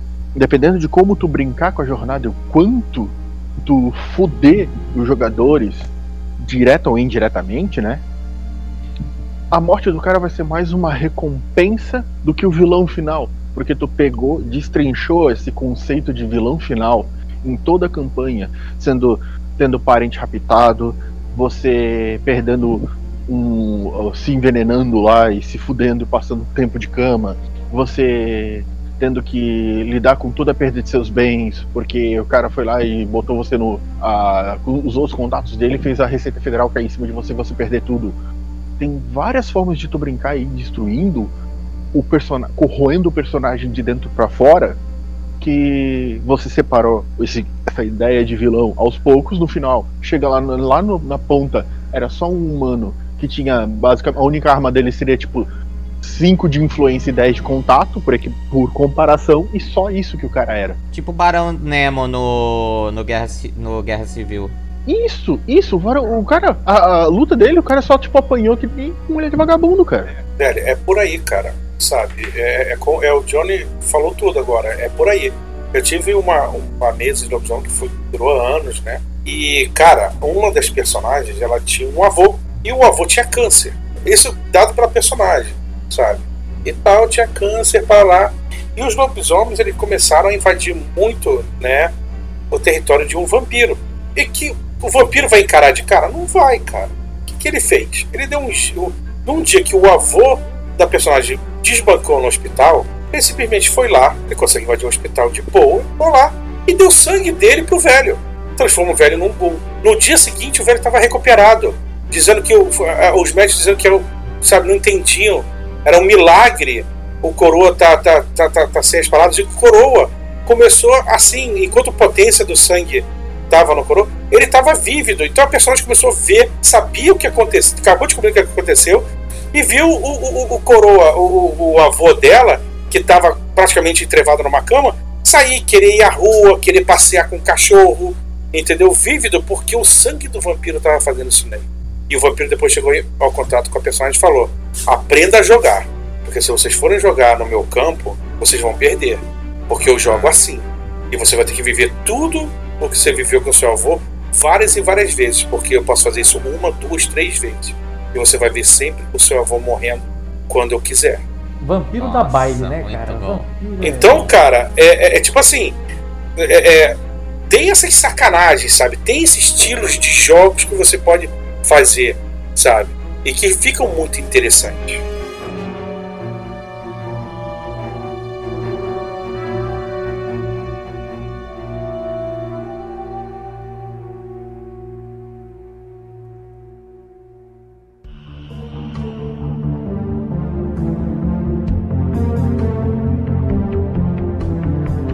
Agora sim, é, a gente já está um pouco adiantado no horário, então antes da gente encerrar, a gente precisa falar de algumas coisinhas aqui que são bem pontuais, estruturais do lobisomem, né? Por exemplo, a estrutura política e social do lobisomem, como que ela é dividida?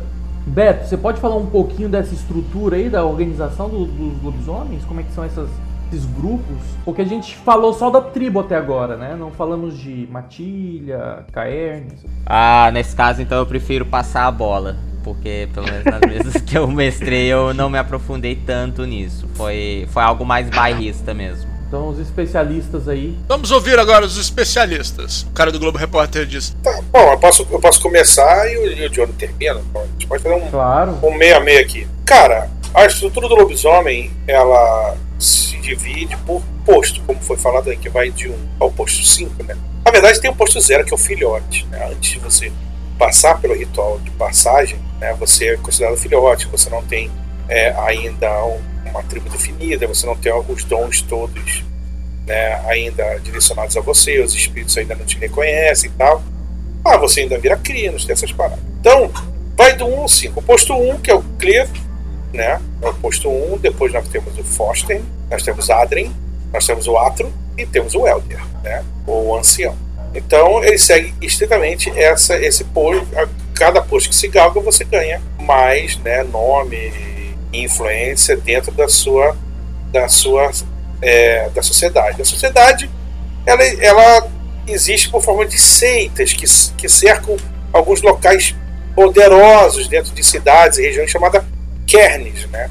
Kernes são locais onde a, a, a, a divisão para o mundo espiritual é muito pequena, né? e existem espíritos presentes, é, o local é harmonizado pelos lobisomens, costumam ter pontes da lua, que são as pontes que levam a- pela luz da lua de um, um kern ao outro, e é lá que existe, que eles fazem seus rituais, suas reuniões, seus debates mais secretos, né? É tipo aqueles lugares que os hippies vão se aglomerar porque tem uma força é, espiritual mais intensa ali. É, nem sempre. A maioria das vezes é um local natural.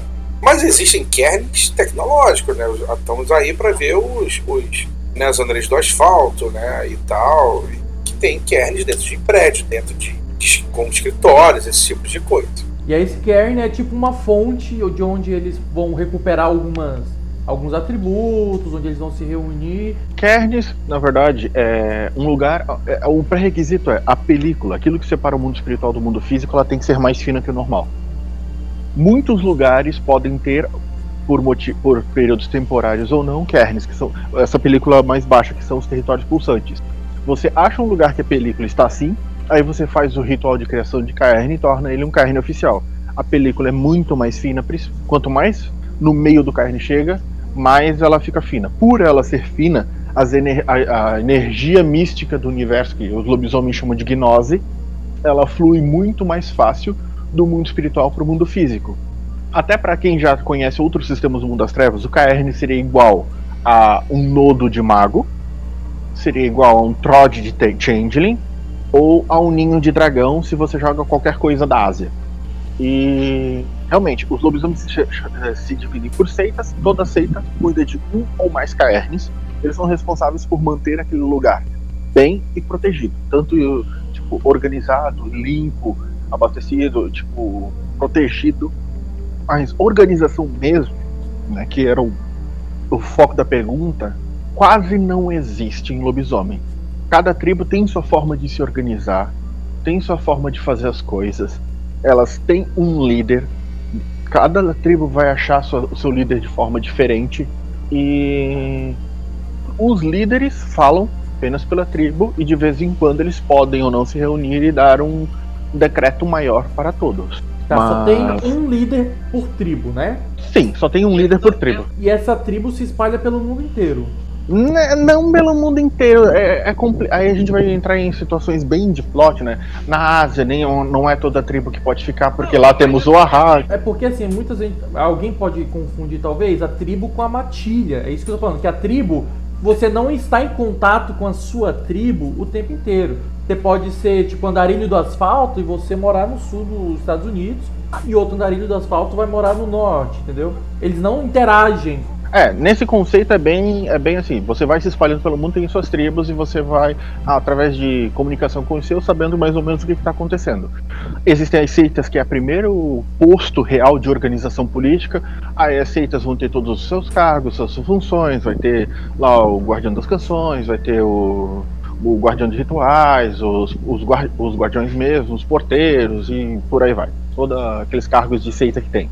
Dentro das seitas, aí tem as matilhas, que é basicamente a, unidade social que os jogadores realmente vão interagir. O grupo de jogadores é uma matilha, para todos os efeitos. E funciona bem basicamente nesse meio. Se for entrar em tribos, aí varia bastante, né? Porque algumas seguem linhagens de rei, outras seguem democracia. E, e uma coisa que eu acho engraçada é que não é porque você não é o posto mais alto que você vai ser o líder da. que você vai ou não ser um líder de tribo.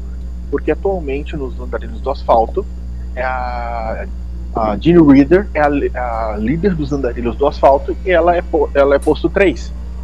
E ela manda em todos os andarilhos do asfalto por pura e simples democracia e carisma.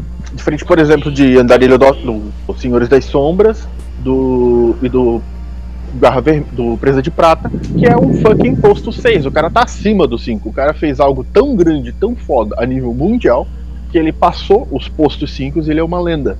É assim, é porque tem a terminologia, ela pode ser confusa para quem não conhece o cenário. Por exemplo, o, o Beto e o Morbeck, eles moram em Palmas. Lá nas redondezas de Palmas, no Tocantins, tem tribos indígenas, né? Tem, é muito ativa essa cultura indígena ainda. Então, as tribos, como as pessoas normais conhecem, tem ali um assentamento, tem as ocas, as casinhas, e a tribo eles vivem juntos. No lobisomem, as tribos, ele é tipo um time, né? É tipo um- uma torcida organizada, talvez. Você é da tribo X, só que você não, não convive com os outros membros da tribo. A sociedade lobisomem, de lobisomem, ela convive mais como matilhas, só que são de tribos misturadas, né? É, via de regra, via de regra sim e não, né? Porque tem o, o- toda tribo tem pelo menos um caerne que é tipo a, o coração deles. Que vai ser só a galera daquela tribo que vai lá e que daí o, o líder da tribo fica lá e tudo mais. Isso aí. Ah, Tem um tipo desses. Uma capital, tipo uma É capital. o carne, é o carne Isso. principal. É o caerne Ah, principal, né? E seria tipo, já que tu comparou com o futebol, seria o estádio do time. Entendi. E a matilha, cara, a matilha era formada para um propósito, tá?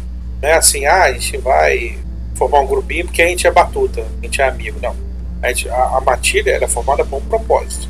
Então tem matilhas que são formadas para fazer uma missão, e aí o totem abençoa. E tem matilhas que ficam anos e anos juntos, dependendo do seu propósito, tá?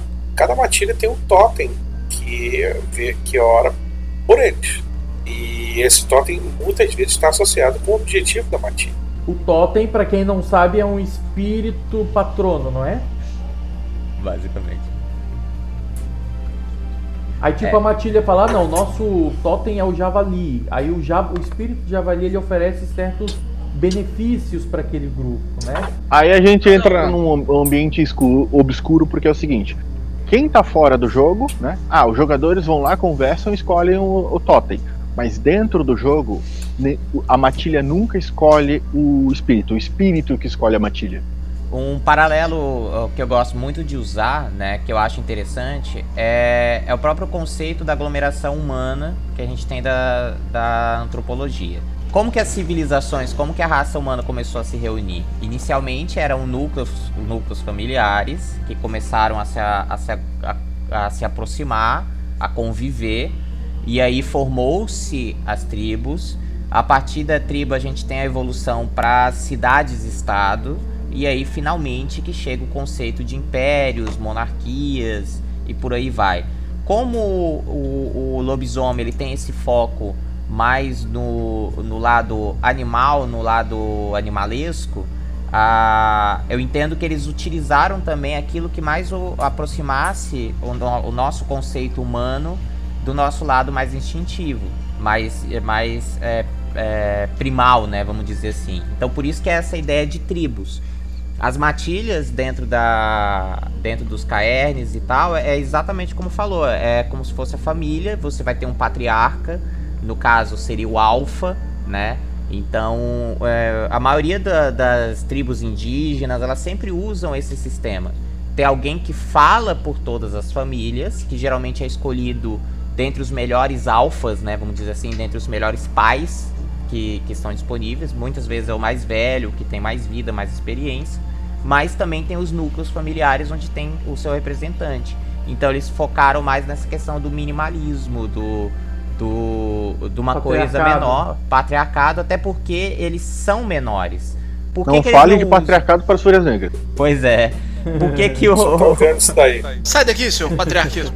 Por que, que eles acabaram não adotando, que nem a, a ideia do, dos vampiros? É, é basicamente são impérios, né? São reis, são, são sistemas feudais, né? Que a gente, a gente vê muito.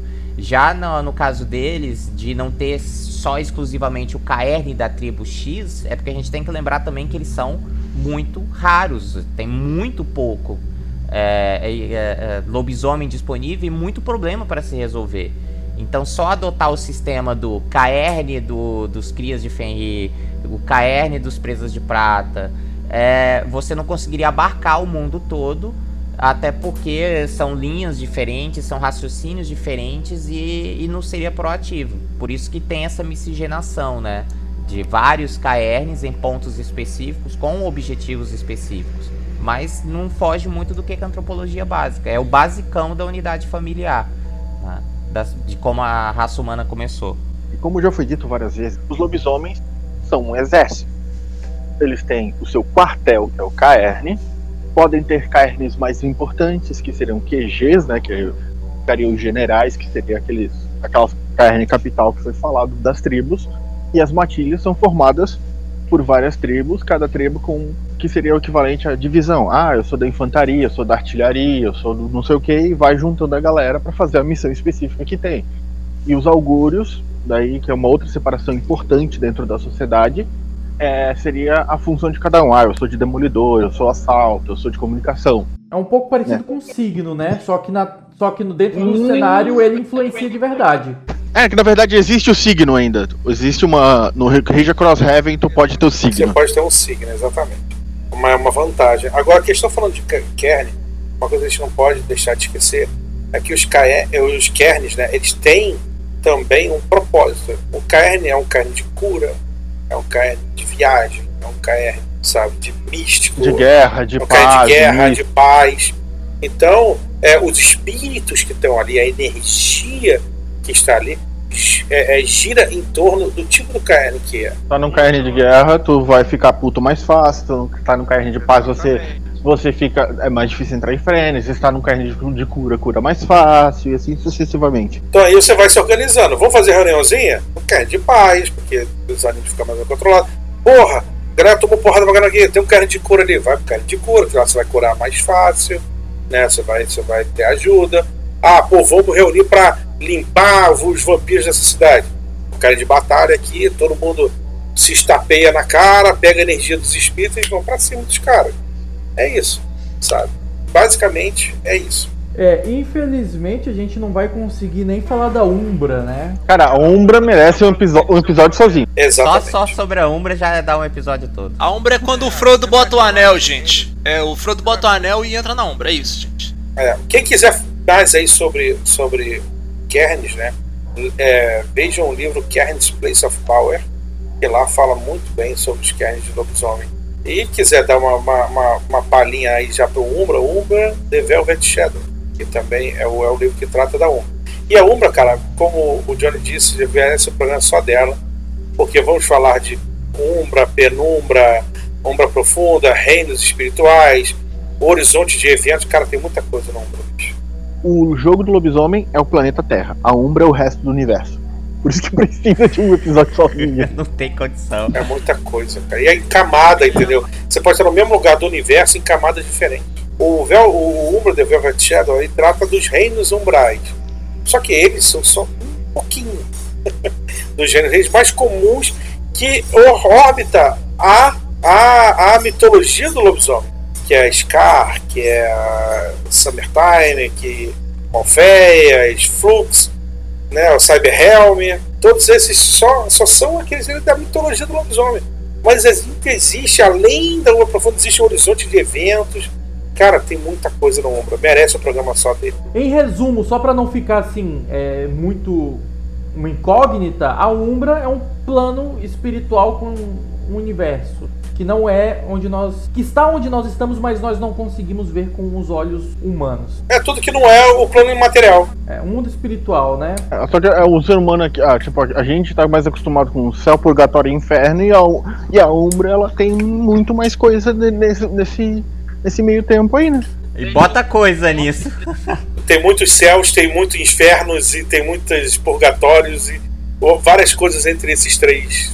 Fora a possibilidade criativa pro mestre, né? Que ele também pode criar seus próprios reinos ali dentro. É isso que é foda. Sim, os deuses, né? Deuses, por exemplo, sei lá, Zeus, eles são considerados umbroides, cara.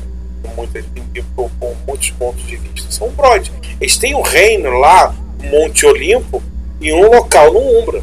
É. O criador é do foda. lobisomem, quando ele foi escrever lobisomem, ele estava no LSD. Na hora que ele começou a escrever a Umbra, ele fez um chá de cogumelo e encheu de LSD no chá e bebeu tudo junto.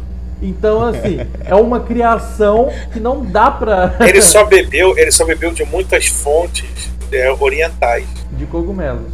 Não, só bebeu de muitas fontes orientais, cara. Tem- essa, essa concepção de mundos espirituais e que muitos infernos, muitos céus, entre aspas, é muito oriental de ser. Apesar de que tudo no lobisomem é tratado do somente do Ocidente, né?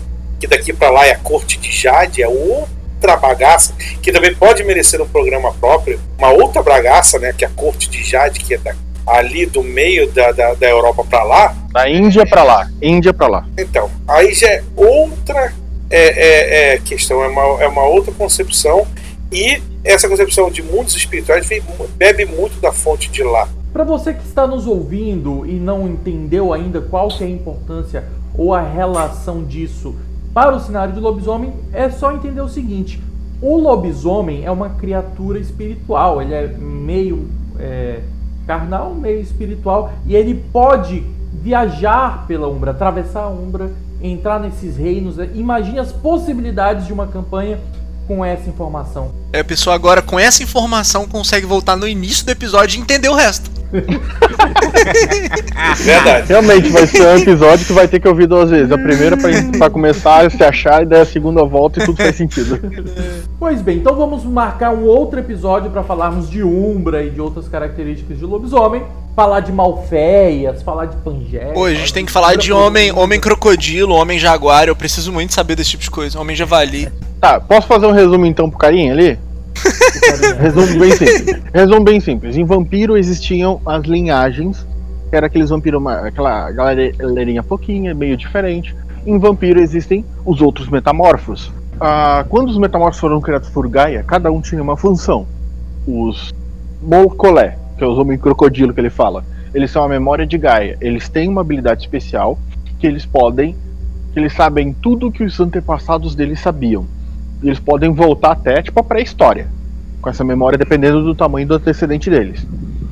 Os Bastet, que são os homens felinos, eles são o segredo de Gaia. Eles são aqueles que vão buscar e guardar todos os segredos que existem no mundo. Os Gurás são os curandeiros, de- os as não é curandeiro de Gaia. Ah, enfim, é- eu não lembro a palavra certa, mas é, eles são a galera que é responsável por curar ah, todas as coisas da criação. Eles têm habilidades de cura, até mesmo de ressurreição. Goral, é, ele tá falando é um urso, tá? É, Gural, Homem-Urso. E é por causa desse ritual de ressurreição aí que deu a merda. Falo merda. É, sim, sim. Realmente. Realmente foi por causa dele. E daí tem os Korax, que são a voz de Gaia. Cara, co- não, não existe uma forma mais simples de explicar o que que é um Korax do que o Twitter. É todo mundo falando um monte de coisa ao mesmo tempo. Corax é corvo, galera. Tem o Homem-Rato. O Homem-Rato, que é o Hatkin, ele é o responsável por guardar a humanidade. Vigiar e guardar a humanidade. Fizeram um trabalho merda? Fizeram um trabalho merda, mas essa é a função dos caras.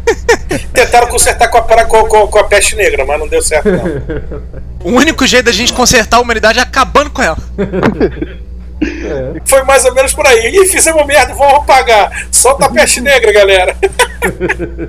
Aí tivemos os lobisomens, que são os, os guerreiros de Gaia, e numa forma um pouco mais regionalizada, temos os Ajaba, que são os homens hiena na África, que também são os guerreiros de Gaia, só que versão africana, e temos os Rokea, que são os homens tubarão, que são os guerreiros de Gaia abaixo das águas. Esquadrão Suicida tem um desse. Tem. É. E a única coisa que, eu, que na minha opinião, nunca encaixou muito bem foram as Ananasi, que são os, uh, os- o povo aranha. São muito ligados ao Weaver, né? Aí que tá. Sim e não. Eles são ligados a alguma das três. aos, ah, os Ananases se separam em três facções: um ligados ao Wild, um ligados ao Weaver e outros ligados ao Wyrm. Eles têm ah, o plot deles de que a grande rainha e mãe de todos foi aprisionada perto da, da Wyrm porque ela supostamente deveria manter a prisão da Wyrm com suas teias e não sei o que, e ela se comunica com os filhos através de teias espirituais. É a única me- metamorfo que não tem fúria. É, eles bebem ponto de sangue. E quem que é lá de Manaus? Tem, tem um Muriçoca? Não, é, vai ter a, vai ter bastante Bastet. Os Bastet onça, Bastet pantera, é, jaguar. É, jaguar. É, é porque, porque os, os, bar, os Bastê, eles têm umas subdivisões, né? Pelos tipos de felino. Então você vai ter o Simba, que é leão, você vai ter o Balan, que é onça jaguar, né? Você vai ter. Aí também tem o Kitsune lá do outro lado da Ásia, que também não, que não tem muito bem um propósito, mas ele é uma versão mi. É, tem as cobras também. Tem a, tem a- Ah, verdade, esqueci as cobras. Os Naga. Os Naga são os juízes dos metamorfos. A maioria dos metamorfos do lado ocidental acredita que os, os- os Nagas foram extintos. Só que eles não foram. A função deles é basicamente aquela brincadeira Assassin's Creed. Se um metamorfo fez merda e, a, e o a povo dele não fez nada, o Naga vai resolver. Uma coisa interessante dos Mocolé, você está falando tanto de Mocolé, é que os Mocolés não seguem os augúrios, eles seguem o Sol, os solstícios. É O, o- o- o tipo do Sol, né? A hora que o Sol está é, é, no céu, quando você nasce, é, é que determina é, a, sua, a sua personalidade. O Mocolé é o homem jacaré, né? É um homem réptil, né, cara? Você vai ver que agora a nova lore, história que eles vão criar pra origem do Mocolé, vai ser através da vacina. Sabia que você ia falar. Você tava esperando, ele tava esperando, ele passou o programa inteiro esperando pra soltar, a piada. veio agora, veio agora! Eu fico, pô, como é que eu não pensei nisso? Lá vem Obrigado, o homem macaco correndo atrás de mim. Bom, nunca existiu um homem macaco, que é triste, né? Seria uma, uma oportunidade perdida aí, né? Na verdade, assim, homem macaco tu vai encontrar nos os Harumani dos Recém na Ásia. Agora, pra gente finalizar, a não ser que alguém queira levantar mais algum ponto aí interessante. Rapidinho, explicar os augúrios, porque a gente falou um monte e não explicou nada. Rapidinho. Lua cheia são os Arrows, que são os guerreiros, aqueles responsáveis por a parte mais combativa do, da sociedade dos lobisomens. Galiard, o guardião das tradições, eles guardam todo o conhecimento e, e transmitem para frente esse para os próximos esse conhecimento e buscam aqui os conhecimentos perdidos. Philodox, meia lua, ele é responsável pe- eh, ele é o juiz das tradições, ele através do conhecimento das leis, ele julga as situações e os casos e aplica punições ou não de acordo com o que aconteceu. Teurge, que é o guardião da espiritualidade, ele é o xamã que vai manter toda a espiritualidade e a conexão direta com a Umbra e a relação dos lobisomens com os espíritos. E o Hagabashi, que é o questionador das tradições. Uma coisa que eu acho sempre muito importante falar do Hagabashi, porque no Brasil ele sofreu uma merda desgraçada, né? Hagabashi não é um zombeteiro.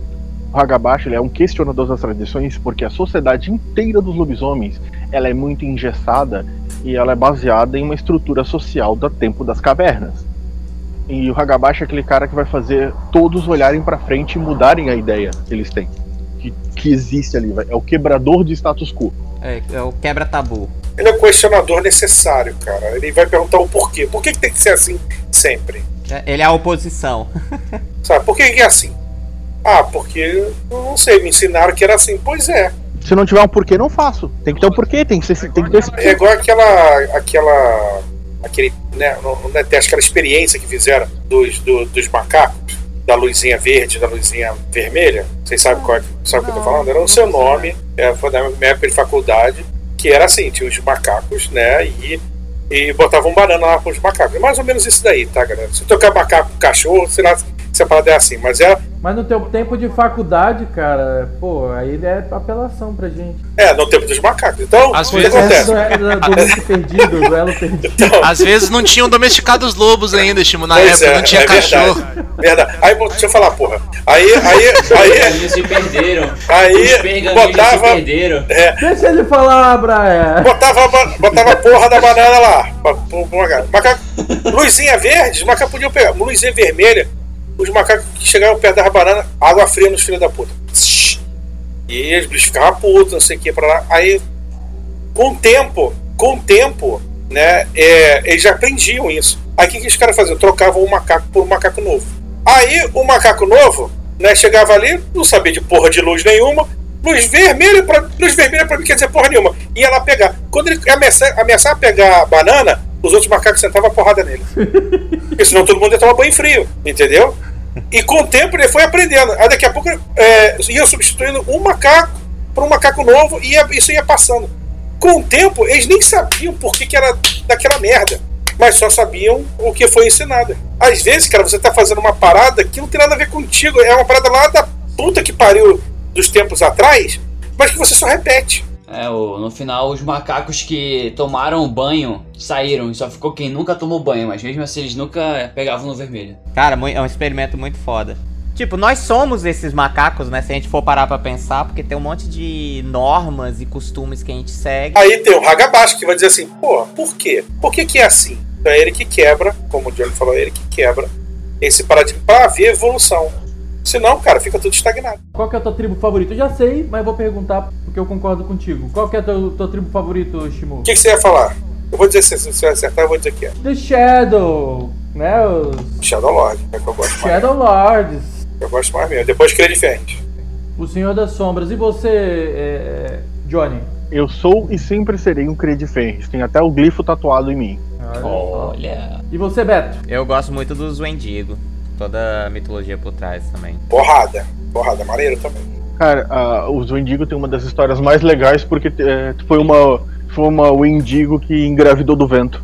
É, tá muito foda. Isso foi. É, a essa história é mal contada. É, Foi sim. o Boto, não? É o Boto. Boto. Lá em Manaus é o Boto.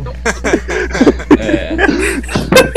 E, e tu, Brian? Qual que, é, o- qual, que é a tua tribo, Brian? Porra, gostei do Presa Vermelha. Pensei que ele ia falar os Carajás, É os Manaus aqui. Manaus. E você, Morbeck, qual que é a tua tribo favorita? Os Senhores da Tempestade, ele existe no Apocalipse? É o nome dele, assim? Não, Ah, esse é não, o instituído não, que nunca não. existiu. Ah, esse daí eu gostava muito dele. É, o Morbeck sempre com a mente atrasada. Do lado errado. É que acontece, É. no Institutos eles pegavam. Parece Eles jogador pe- de vampiro. Cara, eu joguei Ah. Apocalipse e achei tão ruim, velho. Mestre, a galera, foi horrível. Pra mim foi uma experiência. Aí é que tu tá, tu, tá, tu pegou uma galera ruim. O problema do Destituído é assim: eles pegaram. O lobisomem tem toda aquela carga espiritual que faz o jogo andar. No Destituído eles arrancaram tudo isso porque inventaram uma desculpa lá de que eles cometeram crime contra os espíritos, é isso. Cara, é basicamente pega o jogo de vampiro e tira as intrigas. É, enfim, eu joguei, eu jo- eu joguei Lobisomem Apocalipse e achei muito ruim. Joguei Lobisomem e o Destituídos e achei ótimo. Mas eu acho principalmente por causa da galera. É porque as cenas da tempestade, porque eles no Instituto, eles, ele, é, no, no Apocalipse eles tinham, são 12 tribos, 13, né? No começo agora 12, 12 tribos. E lá no Instituto eles pegaram várias tribos e condensaram em uma só, entendeu?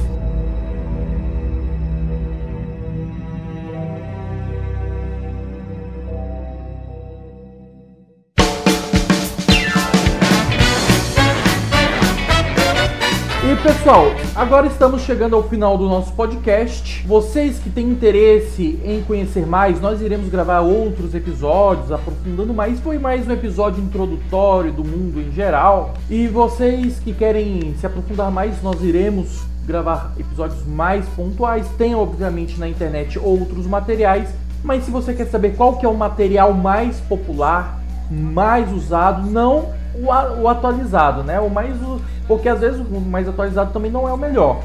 No lobisomem o mais atualizado é o melhor. É, É porque é o 20 anos. O W20, W20 é. procure aí É, pelo W20, você que quer entrar no, no- no cenário do lobisomem.